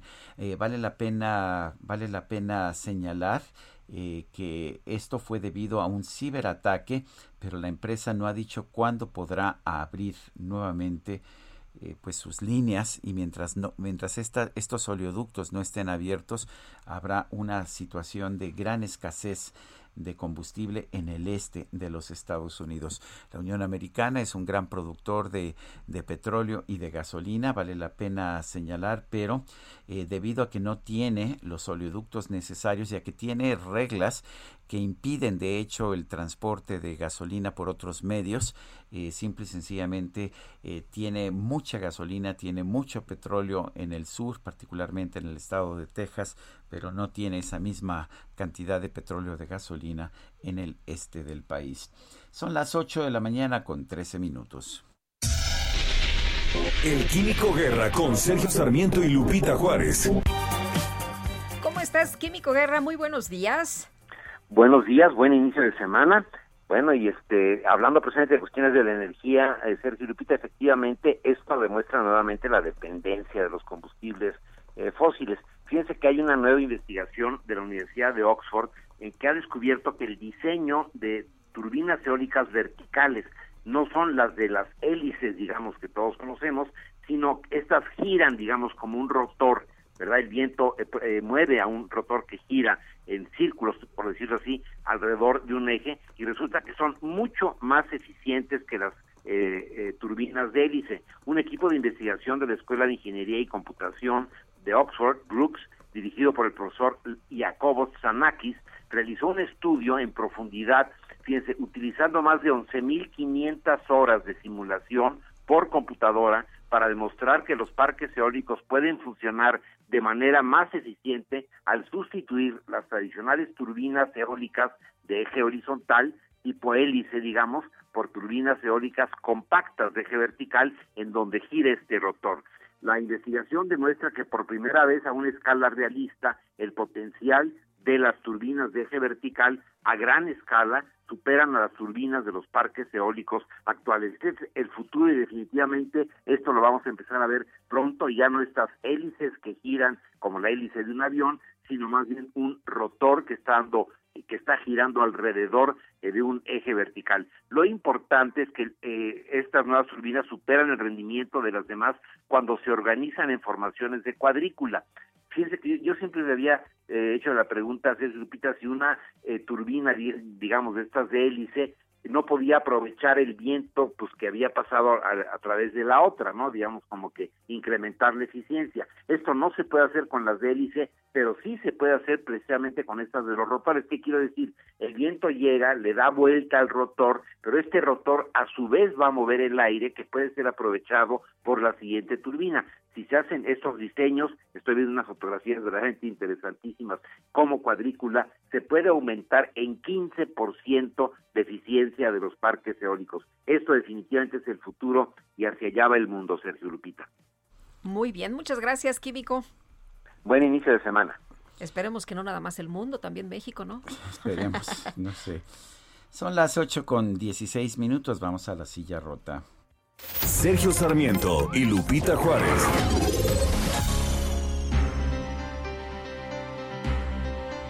Ya tenemos en la línea telefónica a Jorge Ramos, periodista de La Silla Rota. Adelante, Jorge. Hola, Jorge. A ver, no nos estamos escuchando. Ya nuestro equipo de producción está tratando de determinar cuál es el problema, pero pues eh, Oye, va a hablar de un tema bien importante, los médicos privados en la guerra contra COVID-19. Estaba leyendo el otro día un, Em, es un reportaje eh, que salió eh, sobre este tema de un médico, Sergio, que atiende, ya sabes, estas farmacias, ¿no? Que atiende miles, miles de, de, pacientes. Son la eh, verdadera primera línea de fuego. Y, y, por ejemplo, ellos al principio se tenían que comprar sus, ya sabes, todo su equipo, sus... guantes. Después les redujeron el presupuesto y entonces ya nada más podían usar un guante, ya no les daban los dos guantes. O sea, todos los días exponerse durísimo hasta que finalmente eh, cuentan la historia de esta persona, este médico que se contagia y ya podrás imaginar, afortunadamente tenía seguro de gastos médicos mayores, que si no, pero bueno, pues eh, tuvo una, un, un crucis en su recuperación, todavía está padeciendo y se le alteraron un montón de órganos, no, no, una pesadilla. Ya está Jorge Ramos, periodista de La Silla Rota en la línea. Adelante, Jorge. ¿Qué tal, Sergio? Muy buenos días, Lupita, auditorio. Primer paciente positivo a COVID-19 que Guadalupe atendió llegó con síntomas de una gripe simple, lo recibió en su consultorio sin medidas de protección. Cuando fueron avanzando los síntomas, supo que se trataba de la enfermedad. Guadalupe Angélica Toledo Lara es médico particular en Veracruz y desde que inició la pandemia causada por el SARS-CoV-2, arriesga su vida diariamente al atender hasta familias completas contagiadas del virus. Pese a ser hipertensa y haber padecido la enfermedad, todavía no recibe la vacunación. Durante el tiempo que lleva la emergencia sanitaria en el país, Guadalupe ya ha atendido a más de 800 personas que la buscaban diario por el temor de internarse en los hospitales públicos de la entidad. El especialista Sergio Lupita Auditorio es parte de los 76 mil médicos especialistas, 11 mil médicos generales, 11 mil residentes, más de mil odontólogos que han atendido la pandemia desde el sector privado y que han protestado en varias ocasiones porque no han sido considerados población urgente en el Plan Nacional de Vacunación contra la COVID-19. En la silla rota presentamos cuatro historias de distintas partes de la República con estos profesionales de la salud que sin importar la entidad el costo de la consulta o las madrugadas que han estado disponibles para sus pacientes han sido un pilar evita el colapso del sistema de salud nacional y están a la espera de una vacuna. Sergio, Lupita. Pues eh, qué duro para, para todos estos médicos que les ha tocado enfrentar la enfermedad sin siquiera un módico de atención por parte del gobierno de la República. Jorge Ramos, gracias y estaremos checando en la silla rota estas historias. Muchas gracias y muy buenos días. Gracias. Y fueron encontrados sin vida los hermanos González Moreno, quienes fueron secuestrados la noche del pasado viernes en su domicilio en Guadalajara. Qué terrible noticia. Se metieron a su casa, eh, los estuvieron buscando, agarraron a uno de sus tíos, vieron que no era la persona que estaba buscando. Y Mayeri Mariscal, cuéntanos qué pasó, por qué secuestraron a estas personas y por qué las asesinaron. ¿Se tiene información? Hola, ¿qué tal? Lupita, Sergio, a todo el auditorio, muy buenos días. Eh, pues hasta estos momentos la Fiscalía del Estado no se ha pronunciado al respecto. Sin embargo, la novia de José Alberto eh, fue quien confirmó que justo luego de que la Fiscalía del Estado y diversos medios de comunicación dieron a conocer que la mañana de este domingo se localizaron a dos hombres y una mujer, esto eh, fueron localizados sin vida aproximadamente las 10.26 horas del domingo sobre el kilómetro 27 en la carretera federal 23, esto en San Cristóbal de la Barranca. Ellos acudieron para eh, pues tratar de conocer más información, sospechando que pudiera tratarse de estos hermanos González Moreno y eh, pues en estos momentos se confirma que son ellos y se encuentran realizando pues los trámites correspondientes para la entrega de los cuerpos. Hasta ahora no se tiene conocimiento del por qué fueron privados de su libertad. Recordar, como ya mencionabas hace unos momentos, ellos eh, pues fueron privados de su libertad en su casa el viernes alrededor de las 10:45 de la noche, esto en la colonia San Andrés, en el municipio de Guadalajara. Y bueno, recordar José Alberto era estudiante de la carrera de Geografía del Centro Universitario de Ciencias Sociales y Humanidades de la Universidad de Guadalajara. Luis Ángel apenas acababa de abrir un negocio de serigrafía y Ana Karen trabajaba en una empresa dedicada a colocar plástico en asientos de los automóviles. Así es que hasta estos momentos esta es la información. Oye Mayali, y bueno, eh, se habla que los muchachos eh, hicieron eh, la música universidad, uno tocaba el cello, otro tocaba el violín, que eran personas, de acuerdo con los datos de los vecinos, pues que eran gente de bien, que eran muchachos que se, se dedicaban a trabajar, por lo menos es la información que se tiene hasta este momento. Así es, incluso la Universidad de Guadalajara también eh, el día de ayer eh, pues emitió justo un llamado para que las autoridades agilice, o agilizaran también eh, la búsqueda de estos hermanos. Además, eh, dicen que, bueno, estos hechos no hacen sino retratar el clima de inseguridad que se padece en Jalisco, la indefensión en la que se encuentra frente al crimen organizado. Es parte de lo que mencionaba la Universidad de Guadalajara en este llamado a las autoridades para esclarecer el paradero de estos hermanos. Mayeli, muchas gracias, muy buenos días. Excelente día para todos. Híjole, qué terrible noticia. Pues pensamos, como en otras ocasiones, que a lo mejor iban a aparecer con vida, como ha sucedido en otros casos, y lamentablemente encuentran a los hermanos González Moreno muertos. Qué difícil, ¿no? Porque además nos dicen una y otra vez que ya no hay matanzas, que ya no, pues que ya estamos muy bien y la verdad es que seguimos viviendo las consecuencias de un problema que no empezó este sexenio, pero que no ha mejorado realmente. Vamos con Gerardo Galicia. Adelante, Gerardo. Sergio Lupita, excelente mañana. Los saludo con muchísimo gusto desde la estación del Metro Constitución, donde integrantes del colectivo Crítica Combativa Estudiantil, a manera de protesta, están liberando los torniquetes en esta estación del metro. Sigue justicia para las víctimas del accidente ocurrido el pasado 13 de mayo en la línea o en la llamada línea dorada, donde la muerte o el, eh, la muerte de 26 personas luego del colapso de una ballena y decenas de heridos prácticamente ha despertado eh, muchísima molestia por parte de diversos colectivos. Por este motivo y para exigir justicia a los deudos, decidieron liberar los torniquetes de la estación del Metro Constitución. Han anunciado estos jóvenes, son cerca de 20 que en los próximos minutos se estarán movilizando, se van a reunir con otros colectivos para continuar las protestas en otras estaciones del metro y luego van a finalizar en las oficinas del gobierno capitalino, ya en el Zócalo de la Ciudad de México, con una manifestación frente a las oficinas de gobierno que se ubican en el circuito del Zócalo y la avenida 20 de noviembre. Por lo pronto, el reporte vamos a seguir muy, muy pendiente. Muy bien, pues muchas gracias, Gerardo Galicia. Buen día. Son las 8 con 24 minutos. Guadalupe Juárez y Sergio Sarmiento estamos en el Heraldo Radio. Regresamos en un momento más.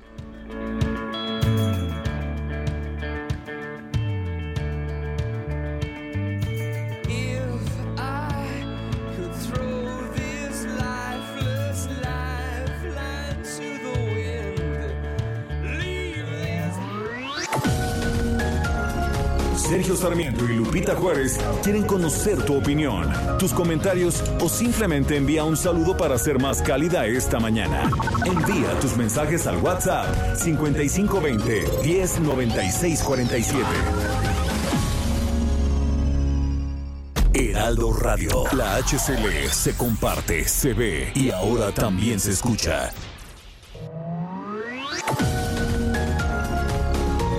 Continuamos con Sergio Sarmiento y Lupita Juárez por El Heraldo Radio.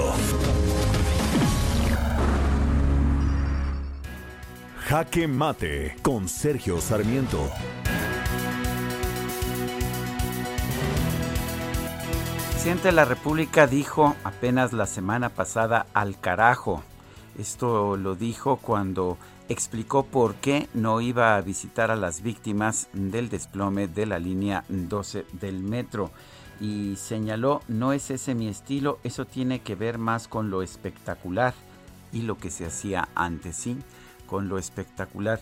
No sabía yo de hecho que visitar a víctimas de un accidente, de un accidente ocurrido en una instalación pública, eh, sea algo espectacular o sea un espectáculo. Lo que sí sé es que esta mañana el presidente de la República presentó un espectáculo del Día de las Madres en su conferencia de prensa mañanera dijo que no iba pues que no iba a informar nada y que no iba a responder a las preguntas de los reporteros y procedió pues a presentar este espectáculo. Bueno o malo, no lo sé, yo admiro mucho a Eugenia León, la quiero mucho, pero no estoy muy seguro de si la conferencia de prensa mañanera, particularmente en un momento en que mucha gente quiere explicaciones acerca de lo que sucedió con la línea 12 del metro, construida por el actual canciller del gobierno de la República, Marcelo Ebrard, eh, en vez de recibir estas respuestas tenga un, un espectáculo, efectivamente eso es lo que es un espectáculo del Día de las Madres. Claro que hay que celebrar a las madres, hay muchas formas de hacerlo, por supuesto, pero el negar respuestas o el negarse a visitar a las víctimas no es la forma más adecuada para festejar el Día de las Madres en esta ocasión. Yo soy Sergio Sarmiento y lo invito a reflexionar.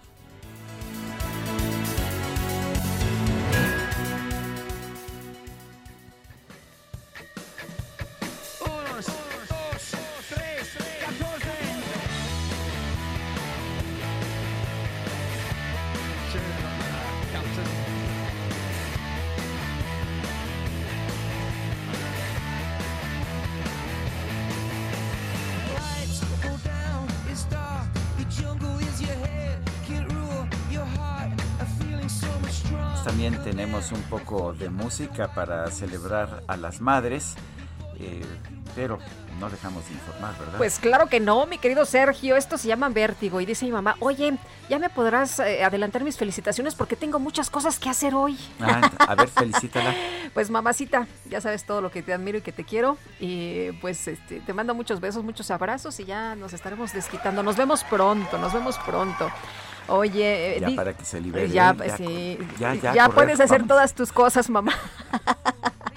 Dice una persona, eh, hola Do Dinámico, lindo día para ustedes y su audiencia. Qué gusto que estén juntos, abrazos y besos. Por favor, una felicitación a mi cuñada Ivo y a mi mamita por ser excelentes madres. Atentamente, Kika.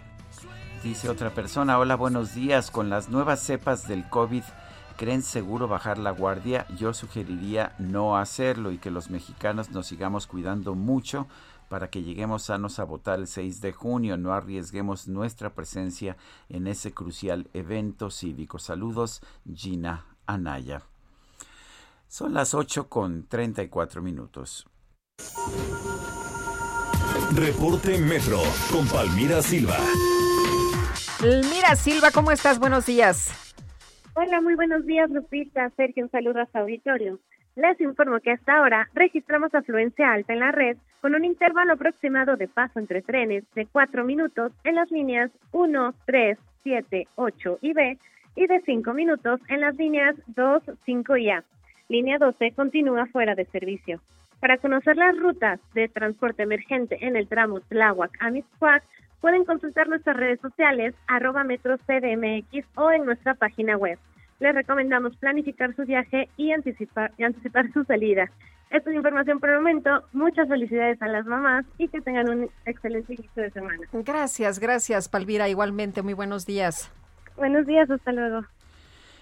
Un grupo de ciudadanos ha solicitado que se les considere en el rediseño del espacio aéreo que se llevó a cabo recientemente en la zona metropolitana del Valle de México. Dicen que las nuevas rutas para las aeronaves que ingresan y salen del aeropuerto internacional se realizaron sin, tomar en cuenta la salud y la seguridad de la población. Alfredo Acle Tomasini es consultor y vecino afectado. Lo tenemos en la línea telefónica. Alfredo Acle, ¿cómo estás? Buenos días. Gracias por tomar nuestra llamada. ¿Qué tal, Sergio? Buenos días. Eh, Alfredo, el, las rutas siempre han pasado por la Ciudad de México. La ruta de descenso pasaba, por ejemplo, por la colonia Nápoles, por la zona del, del Hotel de México. Ahora pasa más al sur. Lo que eh, no, no significa esto que se haga lo que se haga con el actual aeropuerto, pues siempre vamos a tener estas rutas eh, que vuelan sobre la Ciudad de México. Bueno, aquí hay un cambio importante, Sergio. Las rutas se movieron más hacia el poniente de la ciudad. Eh, tanto se creó un canal de entrada por el sur poniente que no existía y el, canal norponiente eh, se movió hacia más hacia el poniente. ¿Qué ha ocurrido? Que se movió hacia zonas más altas de la ciudad esto quiere decir que la distancia eh, o la altura de los aviones con respecto al terreno se ha cortado y por eso es que tenemos ahora una afectación acústica mucho mayor de la que pasaba anteriormente en zonas más bajas. Por eso fue la reacción que hubo de, los vecinos de inmediato. Cierto, lo que tú señalas es correcto. Eh, el aeropuerto, como está situado, obliga a que las aeronaves circulen en la zona urbana. Sin embargo, al moverse más hacia el poniente y subirse a las zonas altas, bueno, pues ahora el impacto del ruido es mucho mayor en estas zonas. Fredo, ¿qué es lo que ustedes quisieran? ¿De qué manera podrían ser considerados? Pues mira, la, la, aquí es importante, la, la OASI siempre ha insistido eh, que la comunidad debe ser considerada, es decir, uno de, uno de los objetivos fundamentales de OASI es abatir el impacto ambiental de la operación aérea. Ese ha sido siempre uno de sus objetivos.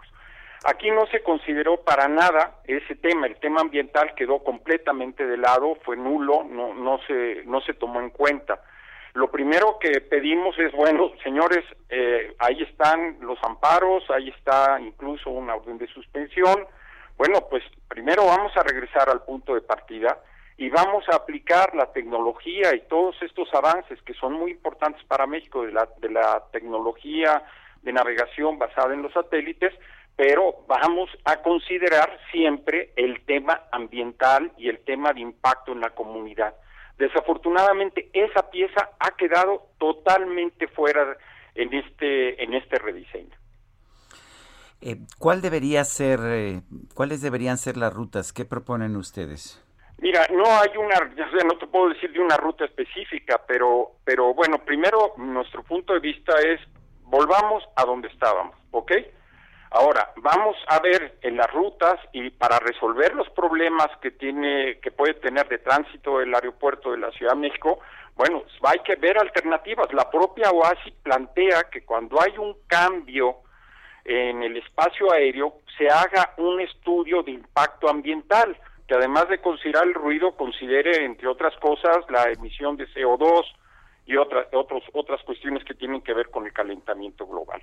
Entonces, lo primero, bueno, vamos a regresar y cualquier plan, pues debe estar avalado por, por estudios de impacto ambiental, cosa que aquí igual no se hizo. Ahora, estamos, Sergio, estamos en el en 50% de las operaciones que teníamos antes de la pandemia.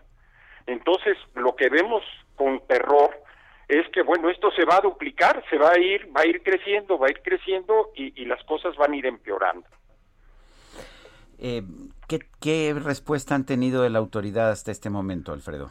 Pues ninguna, realmente ninguna. O sea, se hizo una manifestación en la Agencia Federal de Aviación Civil, una persona ahí oyó a los vecinos, se entregó un documento, un manifiesto y hasta ahí llegó el asunto.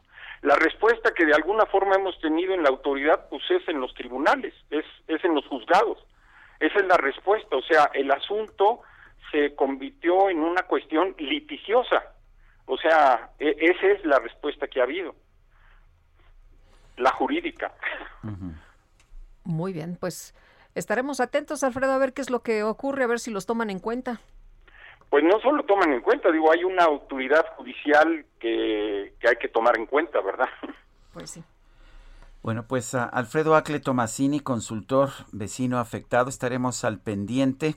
Eh, la verdad son muchas las personas que se han comunicado con nosotros para expresar su pues su protesta por estas nuevas rutas y tienes razón, en este momento tenemos alrededor de la mitad de los vuelos que tenemos habitualmente, de manera que pues con el paso del tiempo regresaremos a tener los vuelos completos y esto se va a convertir en un peor problema. Sí, y, créeme, Sergio, mira, yo conozco muy bien Polanco y, vivo en el sur y te puedo decir que el ruido que se siente en las zonas altas no tiene nada que ver con lo que veía, oíamos antes en la del Valle o eso, que por cierto, eso son, eso eventualmente también lo van a poder usar para una vez que se abra el otro aeropuerto, ¿eh? Bueno, pues muchas gracias Alfredo y estaremos en contacto. Gracias, hasta luego. Son las 8 de la mañana con 41 minutos. Ruta 2021, la ruta hacia las elecciones presenta. Bueno, como ustedes saben, es importante siempre que haya observadores electorales. Vienen personas que se acreditan, por supuesto, y vienen de diferentes partes del mundo. Pero vamos con Paris Salazar, que nos tiene información sobre este tema. Buenos días, Sergio, Lupita. Una misión de observación electoral de la Organización de los Estados Americanos, la OEA, observará los comicios federales y locales que se llevarán a cabo en México el próximo 6 de junio. El secretario general de la OEA, Luis Almagro, designó una misión de visitantes extranjeros, encabezada por el abogado argentino Santiago Cantón. Desde 1962, la OEA ha desplegado más de 240 misiones de observación electoral en 27 países. Esta es la quinta misión de la OEA en México. ya observó los procesos electorales de los años 2009, 2012, 2015 y 2018. La misión de la OEA analizará aspectos como la equidad de género, el financiamiento, el acceso a medios de comunicación y la participación de los pueblos indígenas y afrodescendientes. Las elecciones de 2021 en México serán las más grandes en la historia, por el crecimiento del número de electoras y electores, por el número de cargos que se elegirán y porque en los 32 estados hay elecciones locales concurrentes con la federal. Se eligen 21.000 cargos de elección, entre ellas 15 gubernaturas, y hay más de 150.000 candidatas y candidatos postulados. A partir de la segunda semana de mayo, la misión de la OEA inicia sus actividades, con reuniones virtuales para conocer las impresiones de distintos actores políticos y sociales. El arribo de la misión será de manera escalonada a partir de la última semana de mayo. Esta es la información. Muy bien, muchas gracias, Paris. Y vamos con Alejandro Cacho, conductor del programa Ruta 2021. Se sigue pues poniendo eh, intensa esta campaña, esta campaña del 2021. Alejandro Cacho, ¿cuáles son las cosas, cuáles son los acontecimientos a los que tenemos que prestar atención? Hola. Alejandro, ¿nos escuchas? Bueno, se nos cortó ahí la comunicación. Importante el trabajo que están haciendo en este programa de Ruta 2021. Sergio, nos han estado trayendo muchísima información de pues cómo van las cosas en los diferentes estados, de cómo están las posiciones, de cómo van las encuestas y en un momento más pues parte de lo que ocurrió de lo trascendente de este fin de semana. Eh, Oye, me, ya está, ya, está, en la línea telefónica Alejandro Cacho. Adelante, Alejandro Cacho, ¿qué está pasando en el panorama de la campaña? Hola, Sergio, buen día. Que vas en carretera, me dicen, por eso se nos está cortando. Sí, adelante, Alejandro. buen día, Sergio, buen día, Lupita, toda la audiencia que los escucha. Pues se pone muy interesante. Eh, hicimos el ejercicio de hacer el seguimiento desde noviembre, cuando empezamos con las encuestas general Media Club, hasta estas últimas de abril. Y hay varias que no, no representan grandes temas como Nayarit, como Colima, eh, incluso Zacatecas, por ejemplo, eh, pero hay como Nuevo León, por supuesto, que se ve cómo se han ido comportando los números, cómo cayó eh, Clara Luz Flores cuando salió aquel video con el líder de la secta Nexio y cómo subió Samuel García y cómo subió también Adrián en el caso más representativo de las encuestas que eh, incluso se dieron la vuelta. Se ha visto también cómo está cerrada también sí, donde en este momento el candidato de la alianza, Octavio Pedrosa, es quien lleva la delantera sobre el Ricardo Gallardo, el PT y Partido Verde, aunque la diferencia es poca. Eh, Baja California no tiene mayores cambios, y eh, en esta semana estaríamos esperando eh, encuestas del Estado de México y también tendremos en nuestra 2021 encuestas de cómo se perfila la elección para los diputados federales, cómo quedará el Congreso conformado. ¿Tendrá mayoría morena y sus aliados? ¿Qué tanta mayoría tendrán? ¿Qué tanto crecimiento? La tendencia en este momento es que la oposición está eh, a la para tener posiciones en la Cámara de Diputados. Bueno, pues eh, estaremos al pendiente, sé que andas en carretera y bueno, pues entonces estaremos en contacto y pues adelante. Seguro, Sergio, gracias, saludos. Gracias, igualmente, saludos. Oye, me preguntan que cómo vi el eh, espectáculo que se presentó esta mañana en la mañanera. Este, bueno, la verdad vimos algunas imágenes, en ellas estaba Eugenia León, que también a mí me gusta mucho, la admiro, me fascina su voz, la verdad soy fan. Em, pero la verdad también pienso que es poco sensible llevar este espectáculo a la mañanera después de la tragedia del metro, ¿no? Hay mamás sufriendo por la pérdida de sus niños. Me acuerdo de la mamá de este niño, sí, Marisol, de, mamá de Brandon, que, con la que hablamos, sí. Pues acaba de perder su niño y no me imagino que pues le caiga muy bien este tipo de, de acciones o los eh, papás, las mamás, ¿no? Que están sus otros hijos hospitalizados y este, no solo eso, ¿no? Tenemos muchos problemas en el país, muchas mamás que este fin de semana también se dedicaron a realizar diferentes eh, movilizaciones para pedir ayuda, para localizar a sus hijos, en fin, eh, mujeres que están con sus niños también enfermos o propias mujeres con cáncer y no hay medicamentos, creo que pues se pudo haber eh, hecho una mañanera normal, formal, sin este tipo de espectáculos, pero bueno, pues eh, eh, seguramente que habrá muchas opiniones. El presidente había dicho que a él no le gustaba lo espectacular, ¿no? Exactamente. El Instituto Electoral y de Participación Ciudadana de Guerrero presentó la boleta para la elección de gobernador en el estado. Aparece Evelyn Salgado, la hija del ex aspirante al gobierno, Félix Salgado Macedonio, y se le describe, se le presenta con el apodo La Torita y es la candidata de Morena. El ejemplar de la boleta se compartió, lo compartió el propio instituto a través de sus redes sociales. Es la boleta que será utilizada en los comicios del próximo 6 de junio y ahí aparece precisamente pues esta eh, aparecen estas uh, estos candidatos todos los candidatos que son uh, que son varios pero aparece Evelyn Cecia Salgado Pineda y entre entre comillas aparece como la Torita.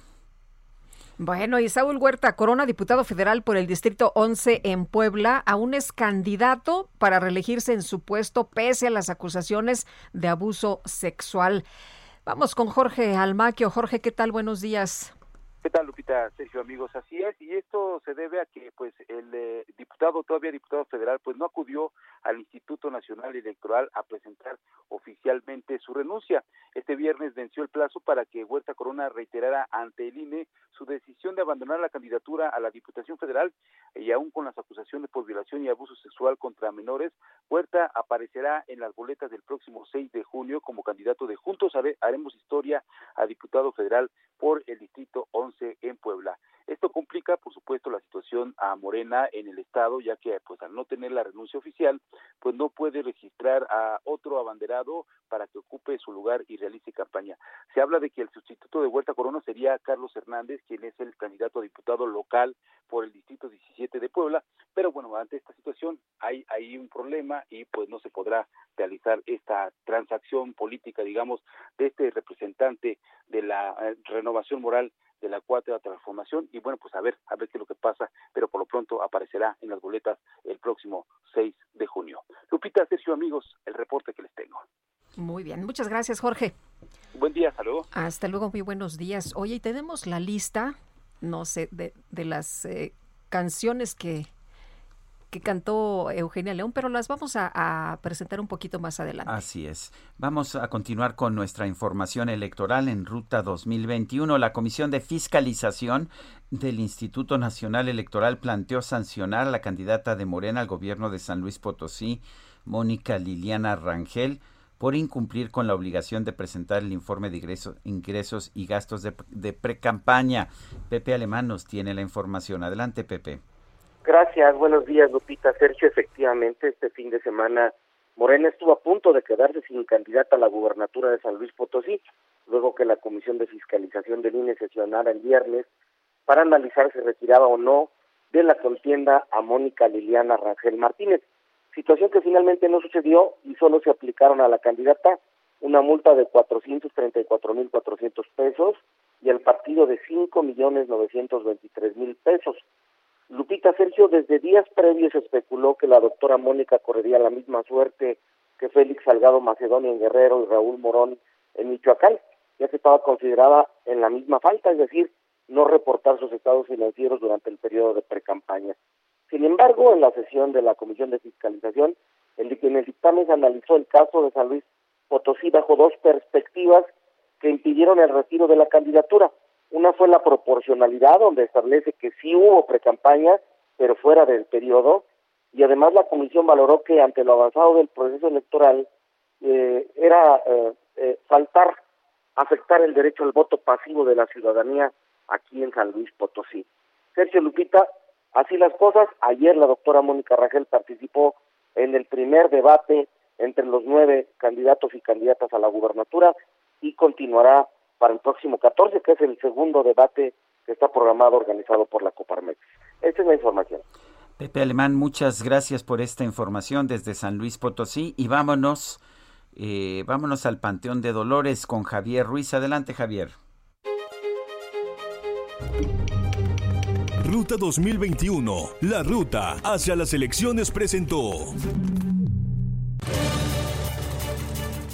Sergio pues el acceso es distinto a comparación de otros años. En esta ocasión únicamente se les permite el acceso a cuatro personas por familia, no se les permite el acceso con comida y también en un tiempo de aproximadamente una hora, esto para evitar aglomeraciones. En esta hora pues les dan permiso de limpiar las tumbas, de colocar algunas eh, flores, a comparación de otros años, hay que recordar que pues era típico pues que muchas personas vinieran a comer con sus seres eh, queridos, que trajeran pues músicos, que trajeran grabadoras, incluso pues trajeron muchos de ellos pues también flores. En esta ocasión, pues a comparación de otros años no les han permitido el acceso ni a músicos, ni a la venta de comida a las afueras de panteones, ni tampoco las ventas de flores.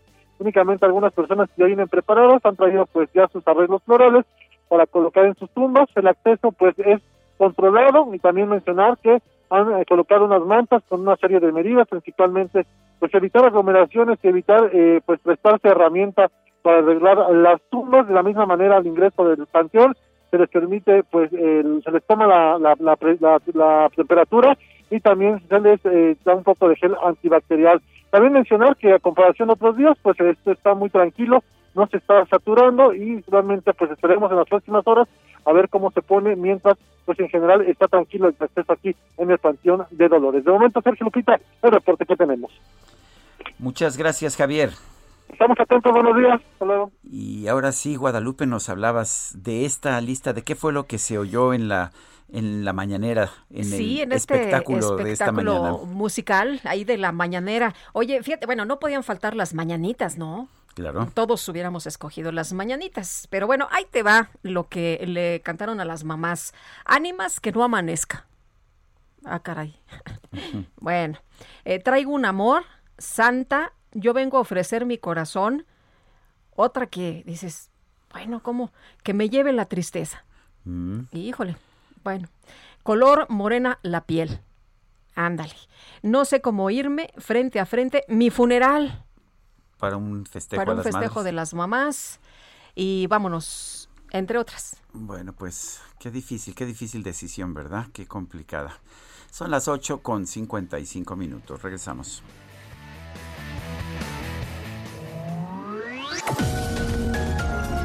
Sergio Sarmiento y Lupita Juárez quieren conocer tu opinión, tus comentarios o simplemente envía un saludo para ser más cálida esta mañana. Envía tus mensajes al WhatsApp 5520 109647. Heraldo Radio, la H que sí suena y ahora también se escucha. Continuamos con Sergio Sarmiento y Lupita Juárez por El Heraldo Radio. No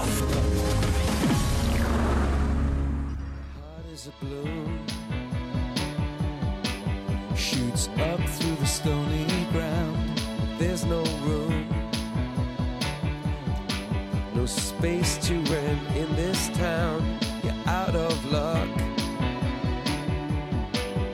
And the reason that you had to care. Traffic is stuck and you're not moving anywhere. You thought you found a friend to take you out of this place, someone you can lend a hand in return for grace.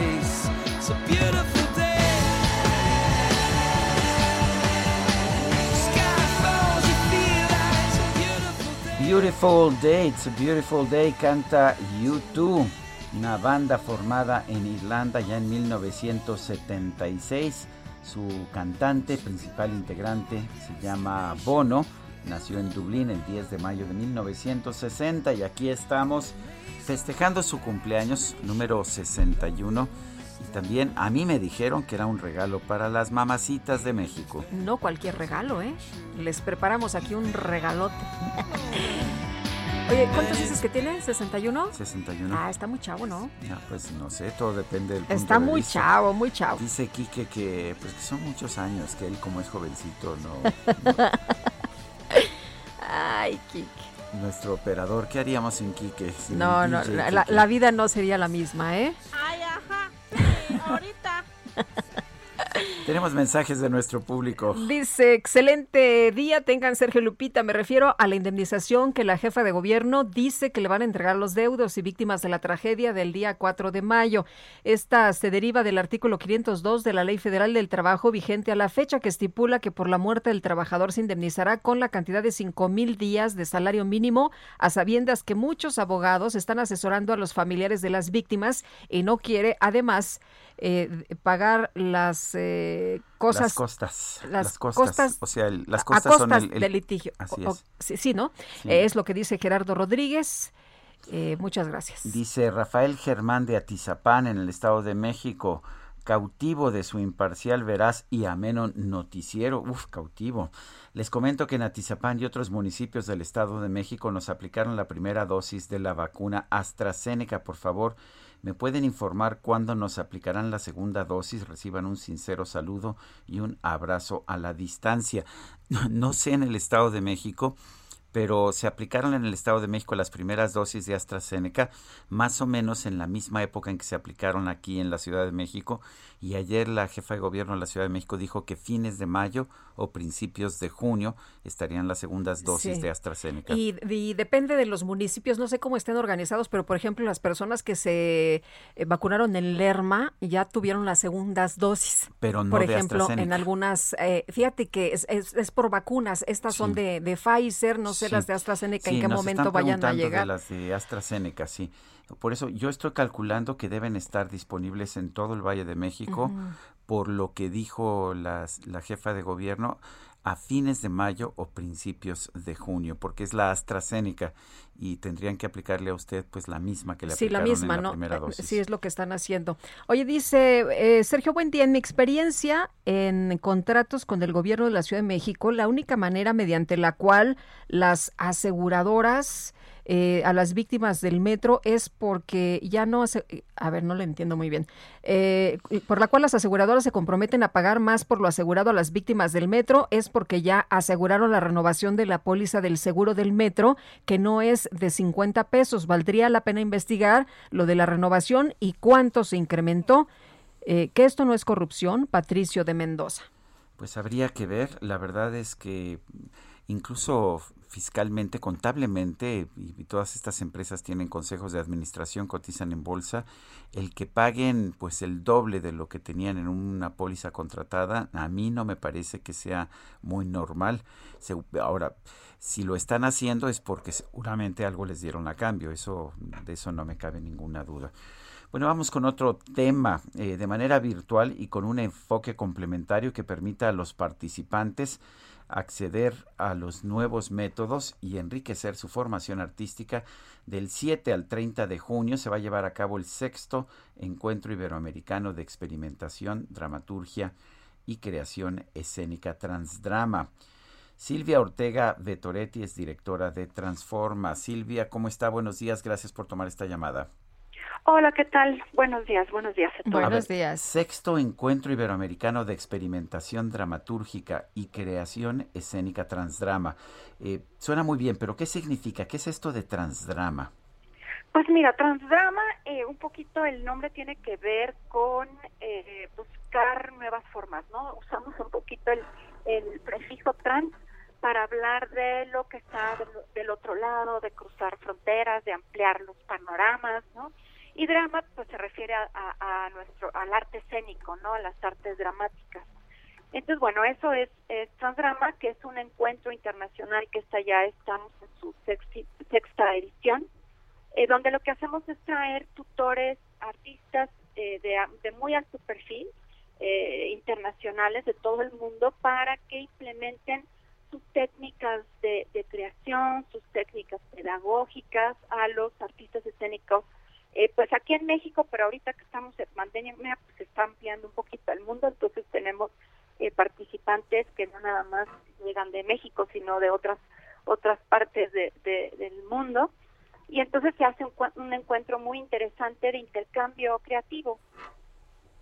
Eh, Silvia, ¿cómo eh, va a ser entonces? ¿Va a participar diferentes eh, artistas de, de todas partes del mundo? Esto por una parte, pues puede ser, como, como dijéramos, puede traer sus beneficios también, ¿no? A, a lo mejor presencial, pues entra poca gente, pero así se puede conectar un montón. Exacto, mira, tenemos artistas que vienen desde, o sea, de, distintas especialidades dentro de las artes escénicas y que están muy a la vanguardia, ¿no? Por ejemplo, tenemos a Mariana Tirante, que ella es una escenógrafa, ella viene de Argentina. Está Cipse, que es un artista sonoro, que él también es de Argentina. Está eh, una chica que se llama Lidia, tiene un, su, su grupo de teatro se llama Macarena Recuerda Shepard, que es su seudónimo artístico. Ella es española tenemos a Sergio Blanco, que él es uno de los, ahorita uno de los dramaturgos más importantes, eh, él es franco-uruguayo, y estamos con un grupo alemán que se llama Rimini Protocol, eh, que son artistas alemanes.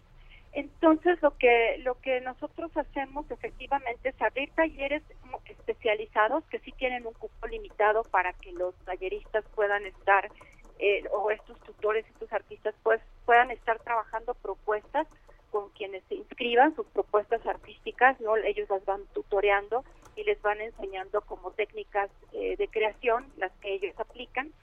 Pero también tenemos eh, las, todas las conferencias magistrales y algunas actividades que son abiertas a todo público, ¿no? Nosotros trabajamos por convocatoria. Ahorita está la convocatoria abierta que pueden encontrar en nuestra página web, que es transdrama.org. Ahí pueden encontrar toda la información y está la convocatoria abierta para que la gente se, se inscriba. Solamente tienen que mandar una semblanza, una carta de motivos de por qué quisieran trabajar o, encontrarse con alguno de estos eh, creadores, artistas de la escena. Y eh, también pueden encontrar un calendario donde se ve cuáles son las actividades que van a estar abiertas a todo público y efectivamente la gente se puede conectar desde donde sea y desde desde donde quiera, ¿no? Bueno, pues eh, entonces, eh, si nos dices otra vez, ¿dónde se mete la gente? ¿Qué hace la gente para poder inscribirse a este festival? Para poder inscribirse eh, tienes únicamente que entrar a nuestra página que es www.transdrama.org y ahí pueden encontrar toda la información desde la convocatoria, las semblanzas de los tutores internacionales, el contenido de los talleres y las clases magistrales, también hay un archivo eh, donde pueden encontrar todos los encuentros anteriores y los materiales eh, pedagógicos, digamos, que resultaron de los encuentros anteriores. Y ahí en la convocatoria eh, la, pueden descargar y el procedimiento es muy fácil, es mandarnos un correo con su semblanza, con su una carta de motivos de por qué quisieran trabajar con alguno de estos artistas internacionales eh, realmente los costos son simbólicos porque nosotros eh, estamos eh, trabajando en, una gestión cultural junto con Teatro UNAM y junto con el sistema de apoyos a la creación y proyectos culturales.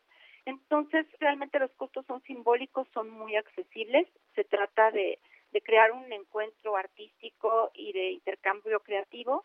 Y también ahí pueden encontrar muchas actividades que son gratuitas y que están abiertas para quien se quiera conectar. Muy bien, Silvia Ortega de Toretti, directora de Transdrama, gracias por conversar con nosotros. Al contrario, muchísimas gracias a ustedes. Hasta luego, muy buenos días. Bueno, pues todo mundo, ¿no? Todo mundo realizando diferentes actividades. Qué bueno que no se ha parado del todo. Y ahora acá en la Ciudad de México, pues nos hablaba Sergio del teatro que está pidiendo haya una mayor entrada. A ver qué, a ver qué pasa en los próximos días ya con este semáforo en amarillo. Y en este 10 de mayo, el sector restaurantero del Estado de México espera vender entre 500 y 600 millones de pesos, es decir, 50% menos de la derrama económica obtenida durante el 2019. Leticia Ríos, ¿qué tal? Cuéntanos. Hola, ¿qué tal, Lupita? Buenos días. Efectivamente, el sector restaurantero del Estado de México espera una derrama económica de entre 500 y 600 millones de pesos para este 10 de mayo. Esto, como comentas, pues representa un 50% menos que la derrama económica obtenida durante el 2019. Así lo comentó el presidente de la Asociación de Bares y Restaurantes del Estado de México, ASBAR, eh, Patricio González. Eh, señaló que del millón de pesos generados por los negocios mexiquenses del giro cada año para eh, para el 2020 solo se vendieron el 15% como consecuencia de la pandemia, pero dijo que con el semáforo epidemiológico en amarillo se esperan mejores resultados para este año. Sin embargo, todavía estarán a la mitad de lo que tradicionalmente eh, generan en ventas. El presidente de ASBAR señaló que estiman que 300 millones de pesos serán captados por los restaurantes ubicados en los municipios del Valle de México y 200 millones en el Valle de Toluca. Destacó que el Edomex, eh, eh, pues lamentablemente fue una de las entidades más golpeadas por la crisis económica que generó la pandemia y cerraron el 10% de los restaurantes que había antes de eh, que se eh, pues propagara este contagio de COVID-19 y se trata de una venta que ya no podrá ser recuperada el de aquellos establecimientos que ya cerraron definitivamente. Dijo que se tomarán todas las medidas sanitarias y se cumplirán con todos los protocolos durante las celebraciones de este 10 de mayo en los restaurantes de la entidad. Lupita, hasta aquí mi reporte. Leti, muchas gracias. Leticia Ríos. Gracias, buenos Hasta luego. Son las 9 de la mañana con 13 minutos y vámonos a Bienestar H. Sergio Sarmiento y Lupita Juárez.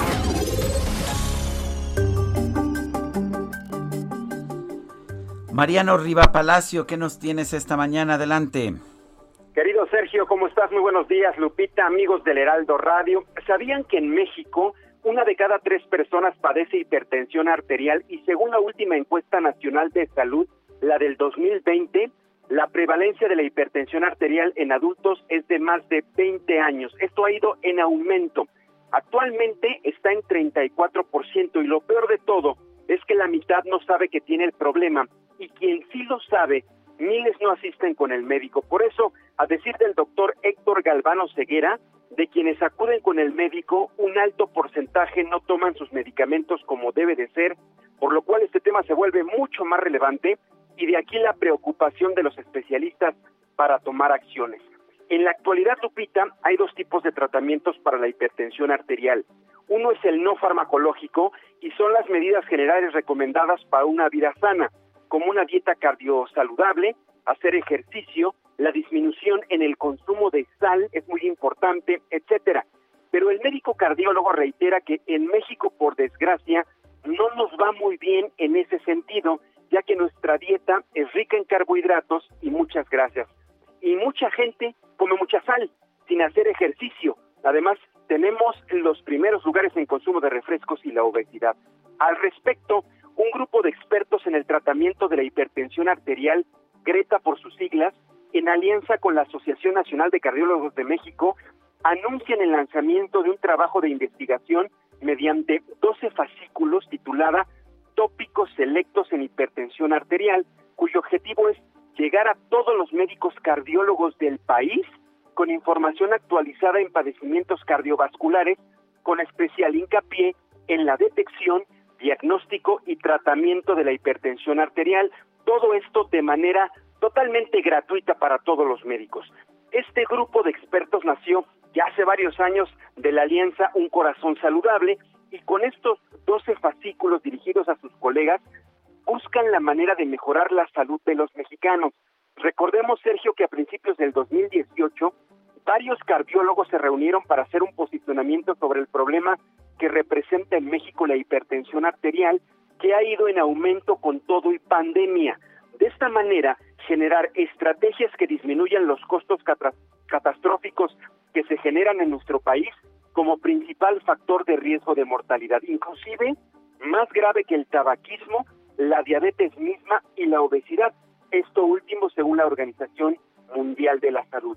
Lo que buscan, para finalizar, lo que buscan es convertirse en un grupo de expertos con referencia nacional y ser el principal grupo asesor de las autoridades gubernamentales, académicas, sociedades médicas y de pacientes, así como de la industria de la salud que están enfocados en este tema. Así que Sergio y Lupita, amigos del Heraldo Radio, un llamado para que de vez en cuando, lo más cercano posible, se midan la presión arterial. Esto es muy importante, ya que este grupo de expertos han encontrado y datos además interesantes de instituciones de salud que ha habido un aumento significativo del aumento de casos de personas con hipertensión arterial aún con pandemia. Sergio Lupita, mi información esta mañana en Bienestar.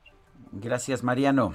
Buenos días, Sergio. Buenos días. Oye, tenemos un libro, Sergio, aquí con nosotros que se llama La democracia no se construyó en un día. El libro de por sí, pues eh, interesante el tema y bueno, desde el título están en la línea telefónica los autores. Uno de ellos es Lorenzo Córdoba, consejero presidente del Instituto Nacional Electoral y también Ernesto Núñez, periodista y asesor en la presidencia del Consejo General de Línea, quienes saludamos con mucho gusto esta mañana. Muy buenos días, Lupita. Qué gusto saludarte. Un gusto, Sergio. Y, Buenos días, Lupita, ¿qué tal? Gracias. Qué gusto. Ernesto.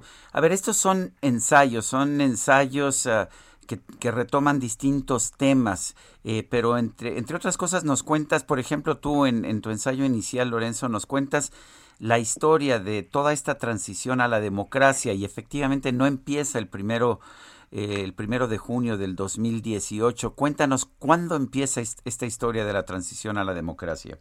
Bueno, Sergio, antes que nada es un privilegio poder estar con ustedes. Te diría que el libro lo que busca es desde dos miradas distintas pero complementarias, la de la crónica periodística eh, que son eh, ocho piezas que escribió Ernesto y desde la perspectiva más pues si se quiere más eh, digamos de la del académica o más de de, de, la función pública, eh, que son siete ensayos que hice yo, pues reconstruimos un poco cómo llegamos hasta 2018. Es un libro que empieza en 2018 y que se quede en 2018, eh, luego de hacer un análisis retrospectivo, es decir, ir para atrás en búsqueda de cuáles fueron pues, los elementos que nos permitieron que para 2018, incluso desde antes, pero que en 2018 las condiciones para que eh, la competencia electoral fuera equilibrada y las garantías del voto libre eh, eh, puestas en la mesa, eh, pues es una historia que viene de atrás y depende mucho de dónde quieras comenzarla. Hay quien la ancla en sus inicios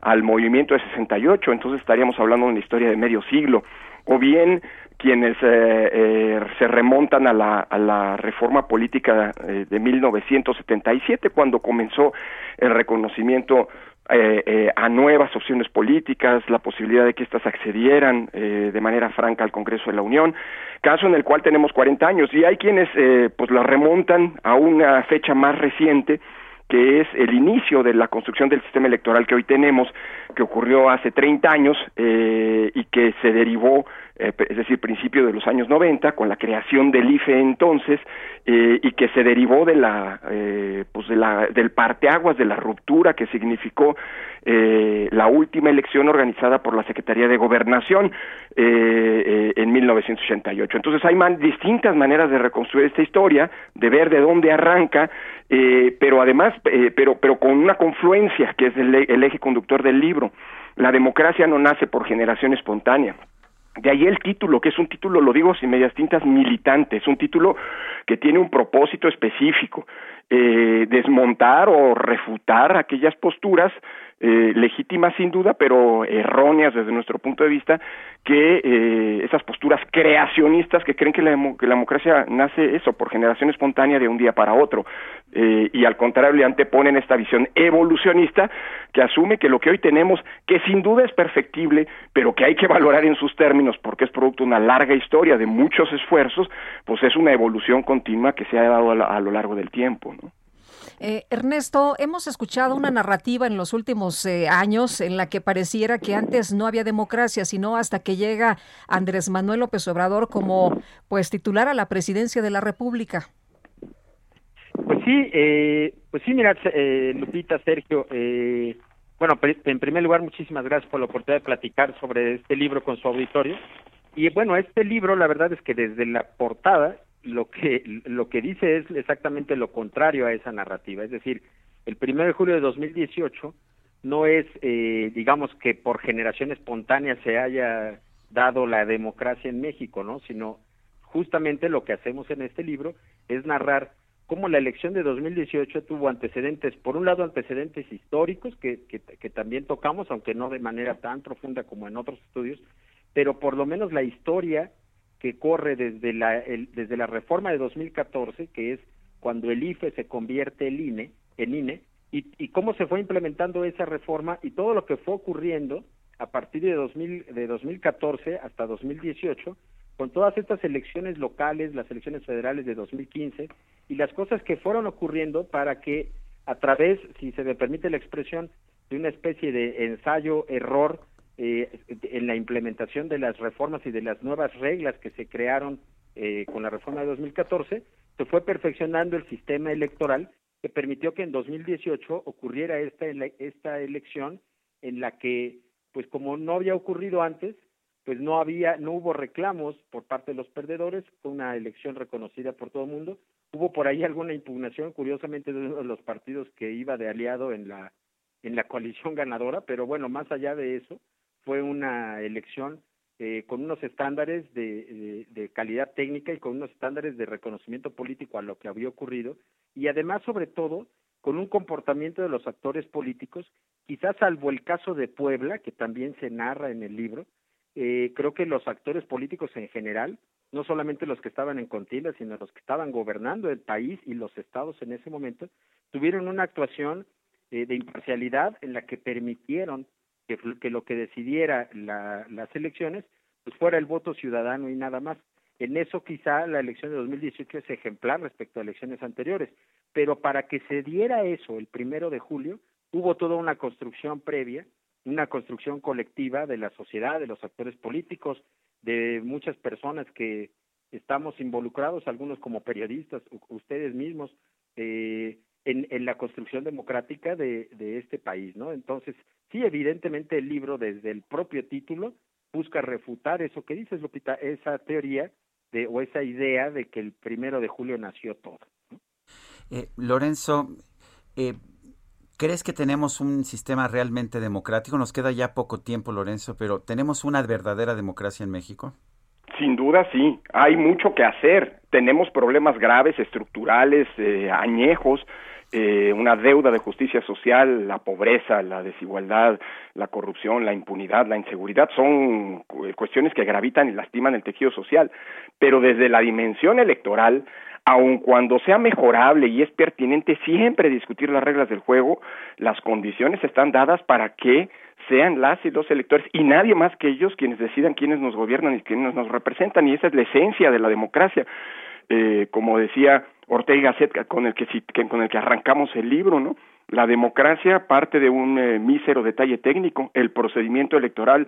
Lo demás, dice Ortega, es secundario. Yo no creo que sea secundario, sino que es complementario, pero sin elecciones libres y justas no hay democracia. y esas, a pesar de que los actores políticos más en temporada de campaña electoral como la que tenemos hoy digan lo contrario, sí las tenemos. Bueno, gracias Lorenzo Córdoba. Sergio Sarmiento y Lupita Juárez quieren conocer tu opinión, tus comentarios o simplemente envía un saludo para ser más cálida esta mañana. Envía tus mensajes al WhatsApp 5520 109647.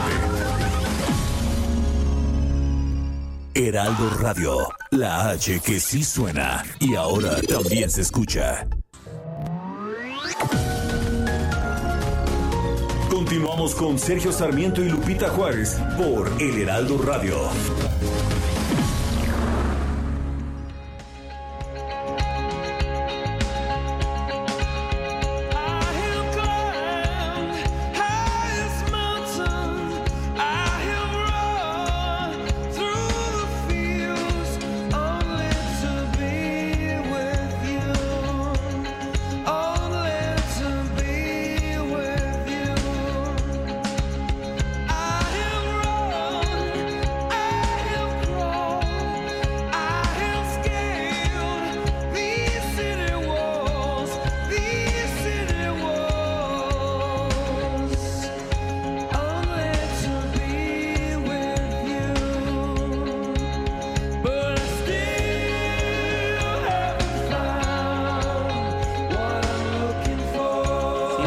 Escuchando música del grupo U2 en el cumpleaños de su cantante Bono. Esto se llama I Still Haven't Found What I'm Looking For. Todavía no he encontrado lo que estoy buscando. Nos dice Daniel CC respecto a la reparación del daño de los deudos afectados del metro? Deberían de dar trabajo de planta dentro del gobierno, sobre todo a las familias en el que los difuntos eran cabeza y sustento de familia. Es, dice, bueno, lo que yo opino. Bueno, eh, las opiniones de todo el mundo están, uh, son bienvenidas. Le recuerdo que nos puede usted mandar sus opiniones a través de mensajes de WhatsApp al teléfono al número 55 20 10 96 47. Repito, 55 20 10 96 47. ¿Y qué crees? Ahí la veo venir muy muy pintadita de colores. Con muchas flores. Con flores y con bombillas de color. Es la micro deportiva. Se ha detectado una amenaza. Bienvenidos, bienvenidos a esta sección. Si usted tiene problemas cardíacos, favor detenga esta grabación. La micro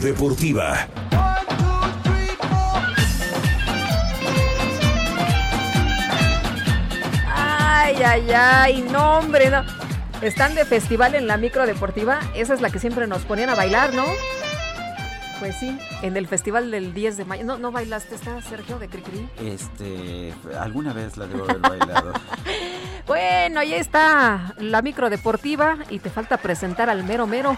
El mero mero, Julio Romero, adelante, mero mero. Muchas gracias, Sergio Lupita, amigos del auditorio, qué placer saludarles. Efectivamente, hoy se le paga doble al DJ Cacharpo, operador Quique, porque está disfrazado exactamente de balcón vaquero y así anda cobrando el pasaje. Muchas felicidades a todas las mamis que nos escuchan este día aquí en Heraldo Radio. Pues vámonos con la información deportiva. Esta mañana quedó lista la liguilla, quedaron listos los cuartos de final del torneo Guardianes 2021 del balompié local. Cruz Azul estará enfrentando a Toluca, América frente al Pachuca, Puebla contra Atlas y Monterrey ante el Santos Laguna, partidos de ida y vuelta este lunes, esta mañana se conocerán las fechas y horarios. ¿Cómo llegaron a estos cuartos de final? Pues después de disputar el repechaje este fin de semana. El Atlas, el Atlas sorprendió y venció en casa 1 por 0 a los Tigres de la U de Nuevo León. Este pues significó el último duelo de Ricardo el Tuca Ferretti como director técnico del cuadro felino. El polémico estratega se dijo agradecido con todos sus jugadores y lamentó el que no pudieron seguir con vida. Escuchamos a Tuca Ferretti, que termina su ciclo con Tigres.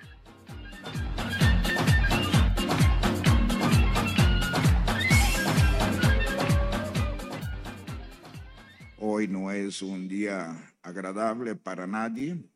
Hubiéramos, inclusive pensamos en una posibilidad de estar en la liguilla, pero bueno, el fútbol también es justo. Hoy yo creo que el equipo Atlas hizo más que nosotros, hizo más. Yo creo que mereció el pase.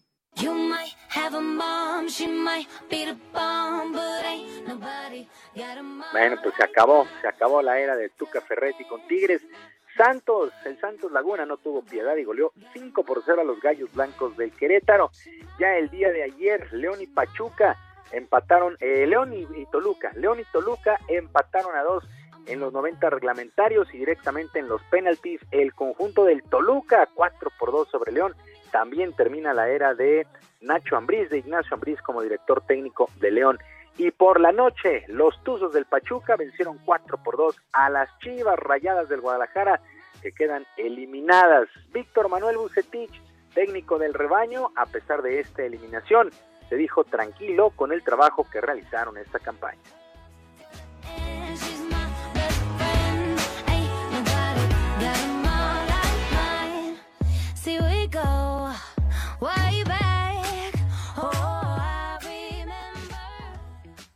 El factor de experiencia creo que cuenta en muchas ocasiones, por supuesto. Sin embargo, creo que los jugadores han venido trabajando muy bien y en esto no es una cuestión para estar señalando algún, algún jugador. Creo que en esto ganamos todos y perdimos y perdemos todos, así es que el resultado es para todos y yo lo personal estoy contento y tranquilo con los jugadores que en un momento han, han llevado a cabo el día de hoy. Eres mi primer amor.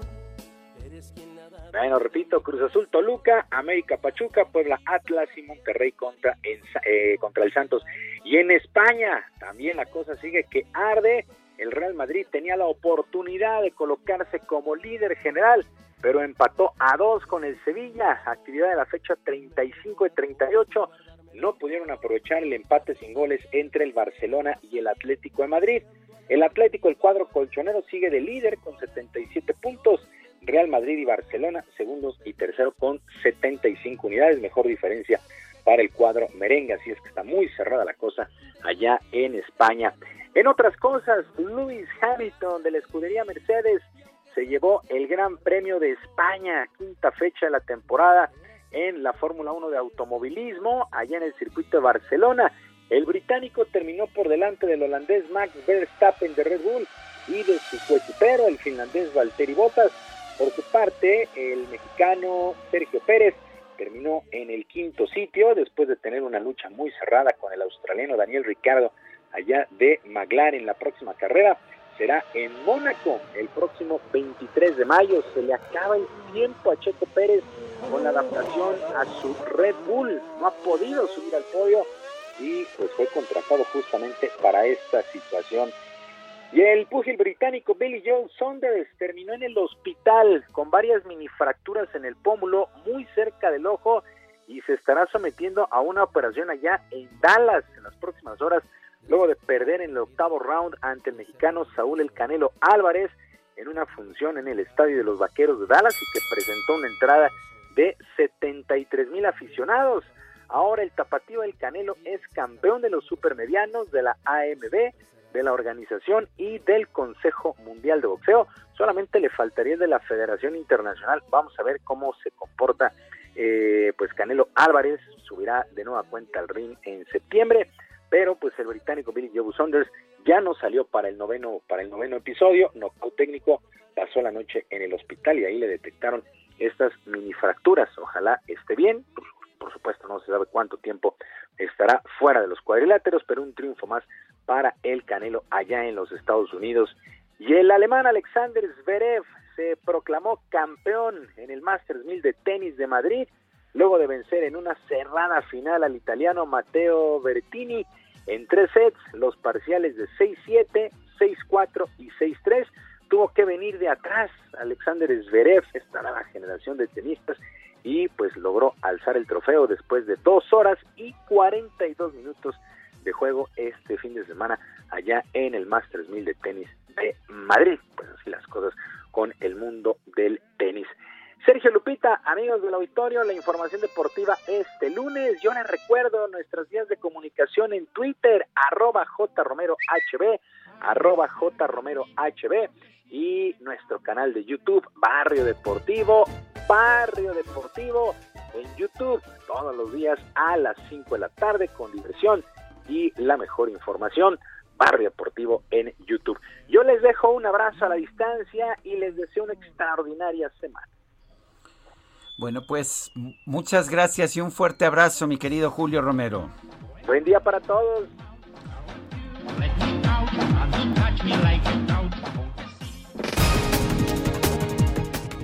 Son las 9.40 de la mañana. Vamos a un resumen de la información. Desde Palacio Nacional, el presidente López Obrador envió un mensaje de felicitación por el Día de las Madres. Además, anunció que la conferencia de prensa sería convertida en un festival musical para celebrar la fecha. La mañanera va a ser un festival para las mamás y vamos a llevar a cabo este festival. Estoy hablando más despacio que de costumbre para que las mamás se sienten, se acomoden, vean la televisión, el internet, escuchen en radio, por el medio que sea, porque va a ser un festival inolvidable con Eugenia León, una mujer, una cantante excepcional, llena de arte y de sentimientos. El INEGI informó que en marzo del 2021 ingresaron al país 2.284.080 turistas internacionales, lo que representó una caída anual de 17.4%. La farmacéutica alemana BioNTech aseguró que no hay evidencia que señale que su vacuna contra el COVID-19 necesite modificaciones para ser eficaz contra las nuevas variantes del virus. Comité Olímpico Internacional informó que el presidente del organismo, Thomas Bach, pospuso su visita a Japón prevista para el 17 de mayo debido al repunte de la pandemia en el país. Cantemos la canción de la pizza juntos. Hagamos pizza rica. Hagamos pizza divertida. Hagamos pizza para la barriguita. Hacer divertida. En Estados Unidos, los pasajeros del vuelo 4798 de American Eagle, que se dirigía de Cayo Hueso, Florida, a Charlotte, Carolina del Norte, experimentaron un viaje lleno de inconvenientes. El despegue se retrasó 40 minutos. Una vez en el aire se vieron obligados a aterrizar en Carolina del Sur y esperar más de una hora a causa de fuertes tormentas eléctricas. Sin embargo, entre el caos surgió un héroe inesperado ya que el piloto de la aeronave, identificado como John, hizo una llamada y pidió pizza para todos los pasajeros. Hagamos pizza con gusanos de goma.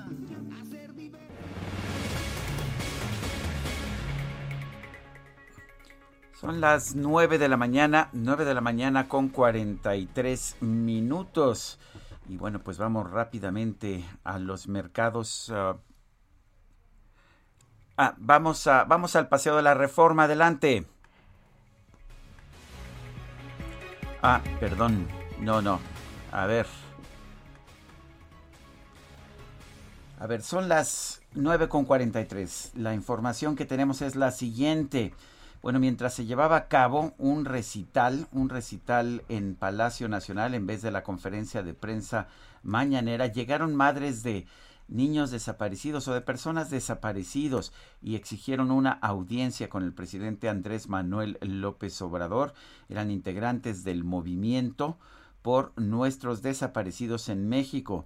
Pidieron que, se le- que lo recibieran, que las recibieran, eran madres el primer mandatario con quien han solicitado un encuentro desde hace dos años.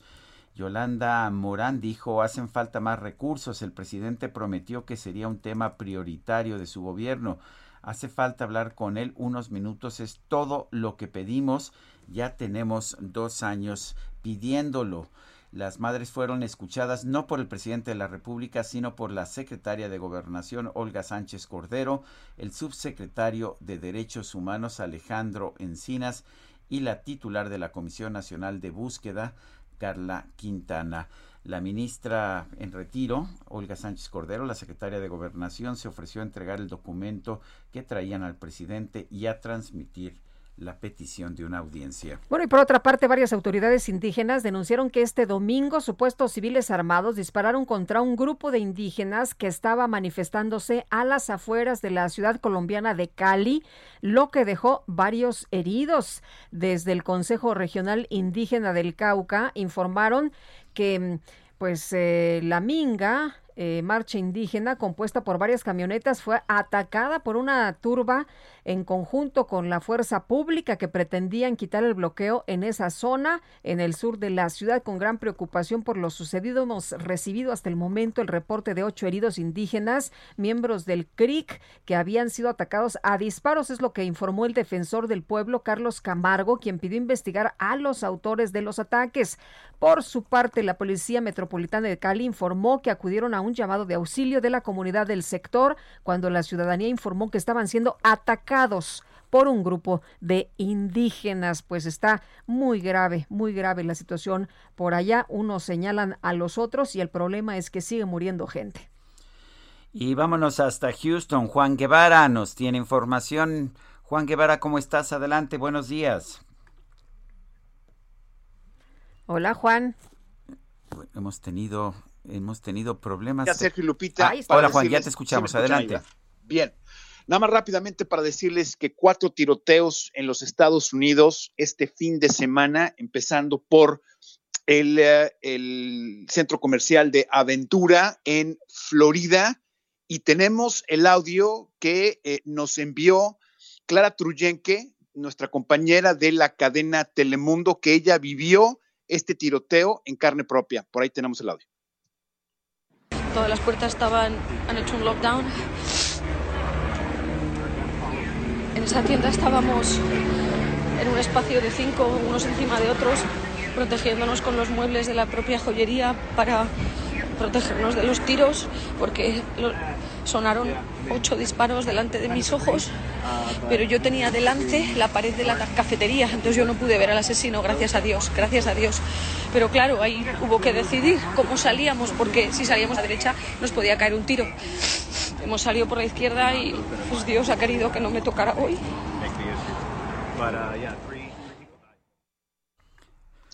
Bueno, así es. En, en Aventura, Florida, quiero recordarle a nuestra audiencia que esto es en el norte de Miami.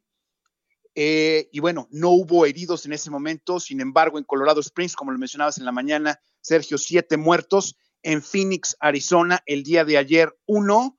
En Citrus Heights, en California, cuatro heridos. En Oakland, en California, cuatro heridos. En Detroit, en Michigan, cuatro heridos. Y obviamente hubo un tiroteo muy importante en Times Square el día de ayer, en donde pues una niña de cuatro años también resultó herida. Esto se está poniendo muy complicado. Los últimos cuatro tiroteos que vivimos el día de ayer fueron eh, coordinados porque todos sucedieron alrededor de las 4 de la tarde, entre 4 y 4.30, tiempo del centro de México. Entonces, las, las, las agencias del orden están investigando. Sin embargo, esto añade más fuego al debate que se está presentando en los Estados Unidos para el control de armas, eh, el debate que tiene el presidente Biden para poder restringir el uso de las armas en los Estados Unidos. Y bueno, se está poniendo el eh, tiroteo o los tiroteos masivos en este país de una manera muy complicada. Pues Juan Guevara, muy complicado efectivamente y muy dramático este audio que nos has traído. Gracias por, por hacerlo. Saludos, cuídense mucho. Saludos. Y bueno, la Ciudad de México se encuentra en semáforo de color amarillo y este 10 de mayo, pues eh, vamos a, preguntar sobre las pruebas de, de COVID. ¿Es eh, fácil? ¿Es difícil? La doctora Elizabeth León Manríquez, especialista en neurología e internista de JLN Labs, nos platica precisamente del tema. Doctora, ¿qué tal? Buen día. ¿Qué tal? Buenos días. Buenos días, doctora. ¿Qué tan difícil, qué tan fácil es conseguir una, una prueba de COVID en estos momentos? Bueno, ahorita es bastante fácil, todas partes, en todas partes se venden pruebas. Sin embargo, lo que hay que tomar en cuenta es la calidad de las pruebas. Tenemos que eh, saber que para que nosotros podamos aplicarnos una prueba tiene que ser por personal autorizado y las pruebas tienen que ser autorizadas, porque si no, eh, podemos arriesgarnos a que las pruebas sean eh, fallidas. Eh, eh, en el caso de JLN Labs, ¿dónde se presenta uno? ¿Qué hace uno para obtener una prueba? Bueno, JLN Lab tiene varios servicios, eh, desde sus en sus ubicaciones, en los, en los eh, diferentes laboratorios se pueden hacer la prueba, o bien pueden llamar y el personal puede acudir a su domicilio para hacerse la prueba.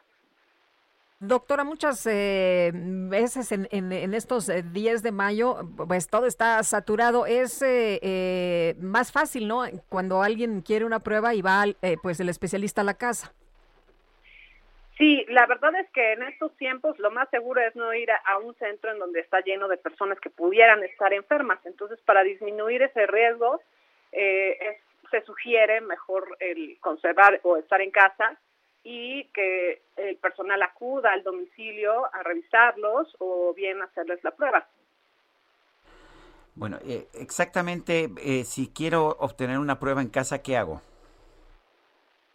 Pueden llamar a JLN Lab. Eh, ahorita tenemos del 10 al 15 de mayo un, un descuento especial, eh, justamente por el Día de la Madre. Pueden hablar a JLN Lab y eh, agendar su servicio. Tenemos una página en donde se puede agendar sin ningún problema y ellos acuden. Doctora, ¿qué tan importante sigue siendo el realizarse pruebas? Ahorita es muy importante. Definitivamente no podemos bajar la guardia ante las nuevas variantes que se están presentando. Eh, ante el mínimo síntoma, yo sugeriría hacerse una prueba de manera temprana para evitar estar en contacto con otras personas y volver a hacer cadenas de contagios. Independientemente de que ya hay personas vacunadas, pues esta, este número de personas vacunadas todavía es la minoría. Entonces necesitamos eh, tomar precauciones realizando pruebas a tiempo para no contagiar a los demás. Doctora Elizabeth León Manríquez, gracias por hablar con nosotros. Claro. Son las 9 de la mañana con 52 minutos. Vámonos hasta Constituyentes. Javier Ruiz, adelante. Hola, Sergio Lupita, ¿qué tal? Excelente mañana. Tenemos información vial de esta zona donde ya encontramos avance complicado sobre la avenida de los Constituyentes, al menos para quien transita de la zona del circuito interior, y esto en dirección hacia el Panteón Civil de Dolores, más adelante para continuar hacia el Trébol. El sentido opuesto, el avance es mucho más aceptable, el mayor contratiempo es llegando a periférico, superando este punto en general el avance mejora bastante, el circuito donde ya tenemos rezagos a la circulación, al menos para quien se desplaza de la zona de Marina Nacional y esto en dirección hacia Revolución o bien para continuar al viaducto Miguel Alemán. De momento, Sergio Lupita, el reporte que tenemos. Gracias, Javier. Hasta luego, buenos días. Hasta luego, muy buenos días. Y bueno, pues hay que estar atentos. Me dice una persona del auditorio que ayer los restaurantes estaban a reventar y que hoy que es 10 de mayo, pues eh, hay que tomar las cosas con calma. Pues sí, ayer estaban, a, me mandaron fotografías, me imagino que muchos previendo, ¿no? Que hoy se pone todo... Más difícil, pues lo hicieron en domingo. Así es. Gerardo Galicia, ¿qué más tenemos?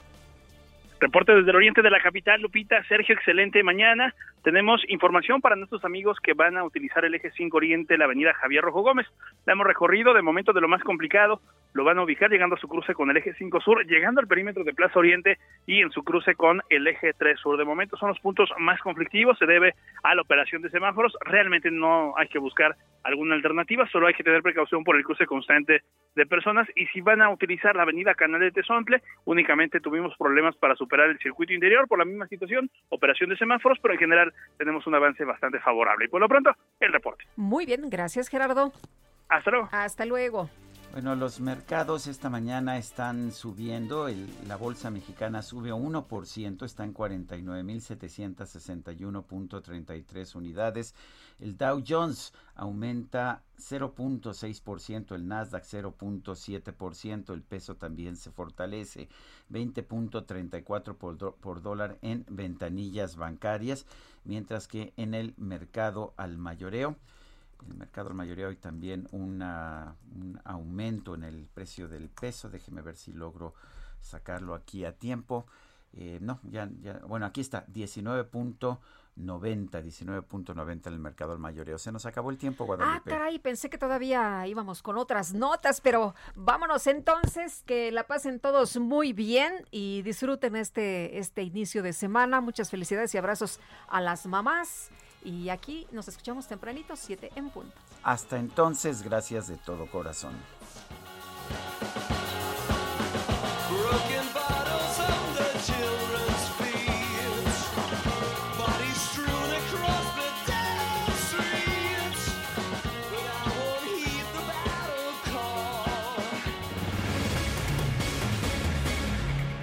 Heraldo Media Group presentó Sergio Sarmiento y Lupita Juárez por El Heraldo Radio.